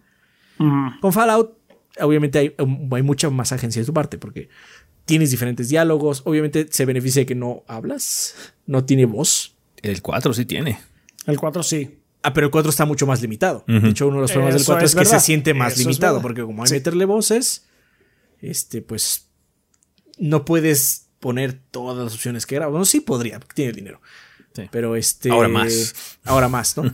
Pero bueno, obviamente lo limitaron porque pues hay que grabar más cosas, ¿no? Pero en New Vegas, o sea, tienes una cantidad de, de diálogos intensos y aparte cambian mucho dependiendo de lo que hable, de lo que tengas. Build.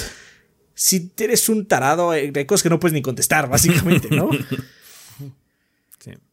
Entonces, eh, no hay ningún, no hay un caso certero.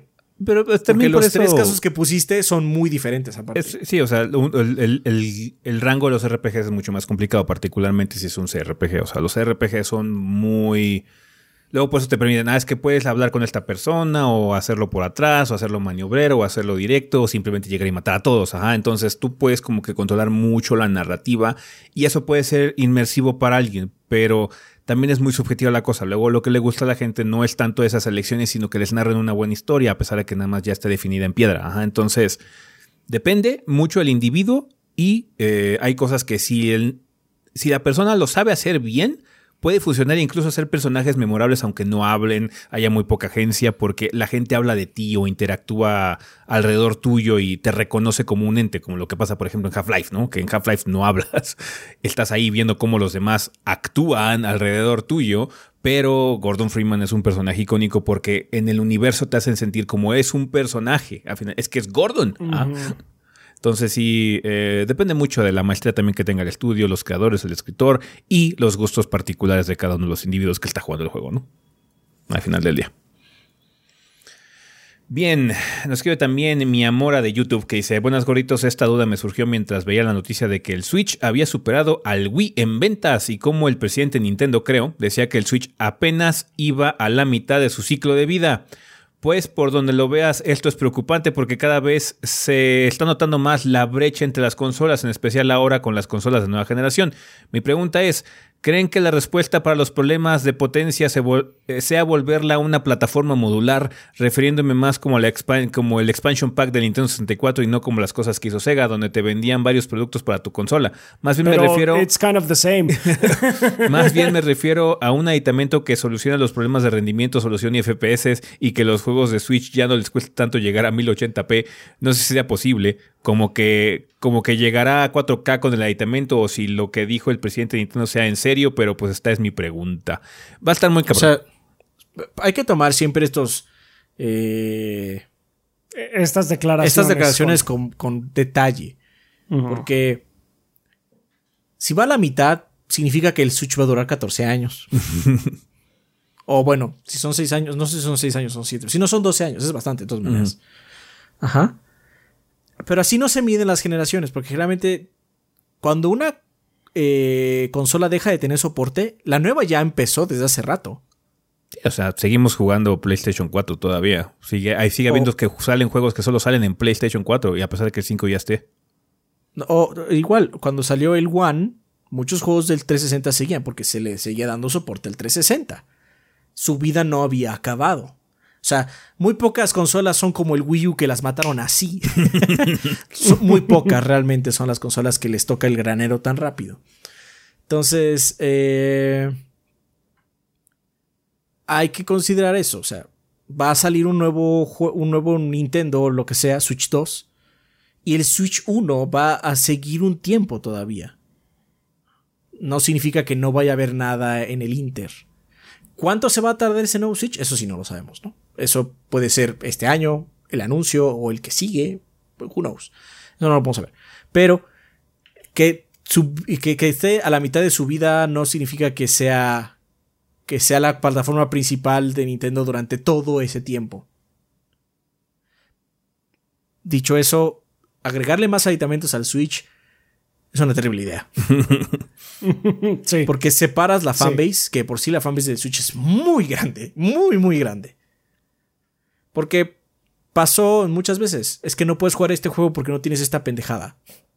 Ah, bueno, pues no lo juego. O sea, porque lo que tú estás comentando de que no sería como las cosas que hizo Sega que te vendían varios productos para tu consola, pero estás hablando del expansion pack. Y sí es, y, y es lo mismo.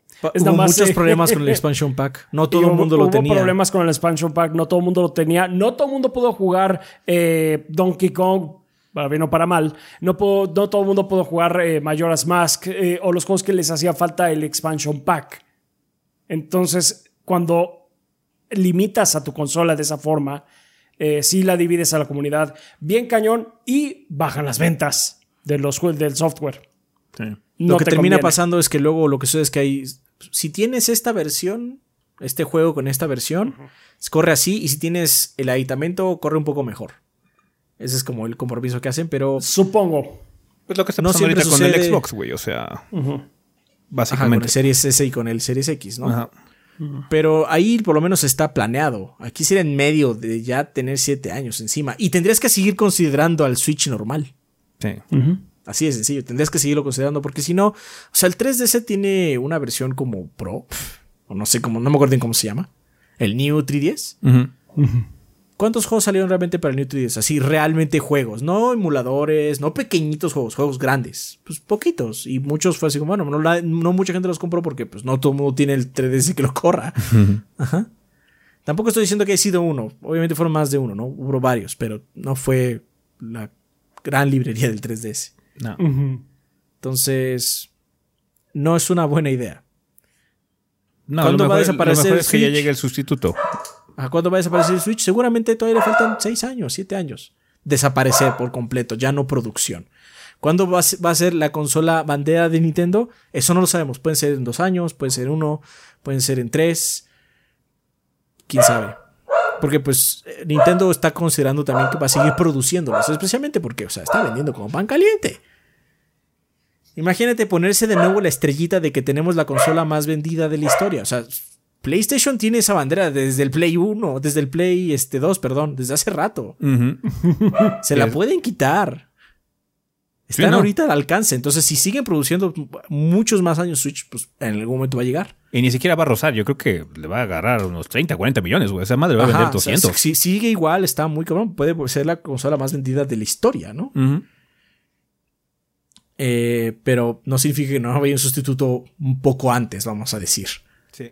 Y no siento que una- un periférico extra sea la solución. Especialmente porque aparte tenemos, igual- seguimos teniendo problemas de escasez de, Sí. de chips. Ah, y si, digamos, sí, además, digamos que encima. hacen un dock que ayude a que sea más fácil el procesamiento. Digamos que hacen eso, ¿no?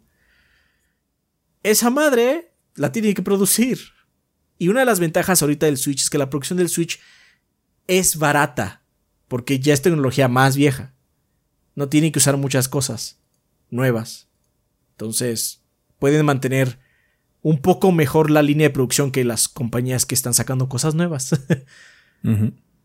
Igual han sufrido, no estoy diciendo que no hayan sufrido, pero les ha ido mejor también por eso. Creo que también Su tecnología es más vieja. Uno de los problemas que he visto del, del- del Switch es que no puede durar eternamente porque de hecho ya Nvidia dejó de hacer el procesador gráfico. Básicamente ¿El- ya, lo- ya lo descontinuó. Ajá. Entonces ya no hay. Pues, Yo creo que ya Oh, hay un boy. número limitado de Tegras en el mundo. Entonces hay una cantidad Oh, de boy. Switch posibles que se pueden hacer. Pero a menos, bueno, a menos de entonces- que haya algún tipo de negociación entre Nvidia y Nintendo eventual, ¿no? Que, que podría suceder. O sea, nada más había visto Sí. una situación que alguien sabía por ahí, los datos son los analistas han visto, es que esta situación pone como medio en jaque al Switch. Porque es así como. Esta limitante es como muy grave. Sí, pues sí. Pero aún así, créeme, el Switch va a tener soporte. No estoy diciendo que el, el- el presidente de Nintendo esté mentiras. No lo está diciendo, no está diciendo mentiras. Está diciendo Lo que verdades a diciendo medias. lo que está diciendo es, no está diciendo que puede haber algo en medio. Porque la situación del Wii U es la excepción.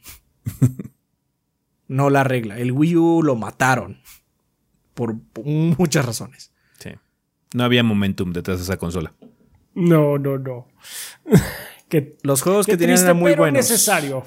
Era un perro rabioso. Pero pues la consola no, no despegó. Vale. Pues bueno, eh, esas serían todas las preguntas. Banda, muchísimas gracias por habernos este, acompañado en este episodio con sus interrogantes. No sé si podemos contar con ellas para el siguiente episodio. Vamos a terminar ya este desmadre. Porque se acabó durando dos horas, Ariel. Así es. No fue mi decías culpa. que no. No fue mi culpa. A Fue culpa de los tres. Vámonos a despedir.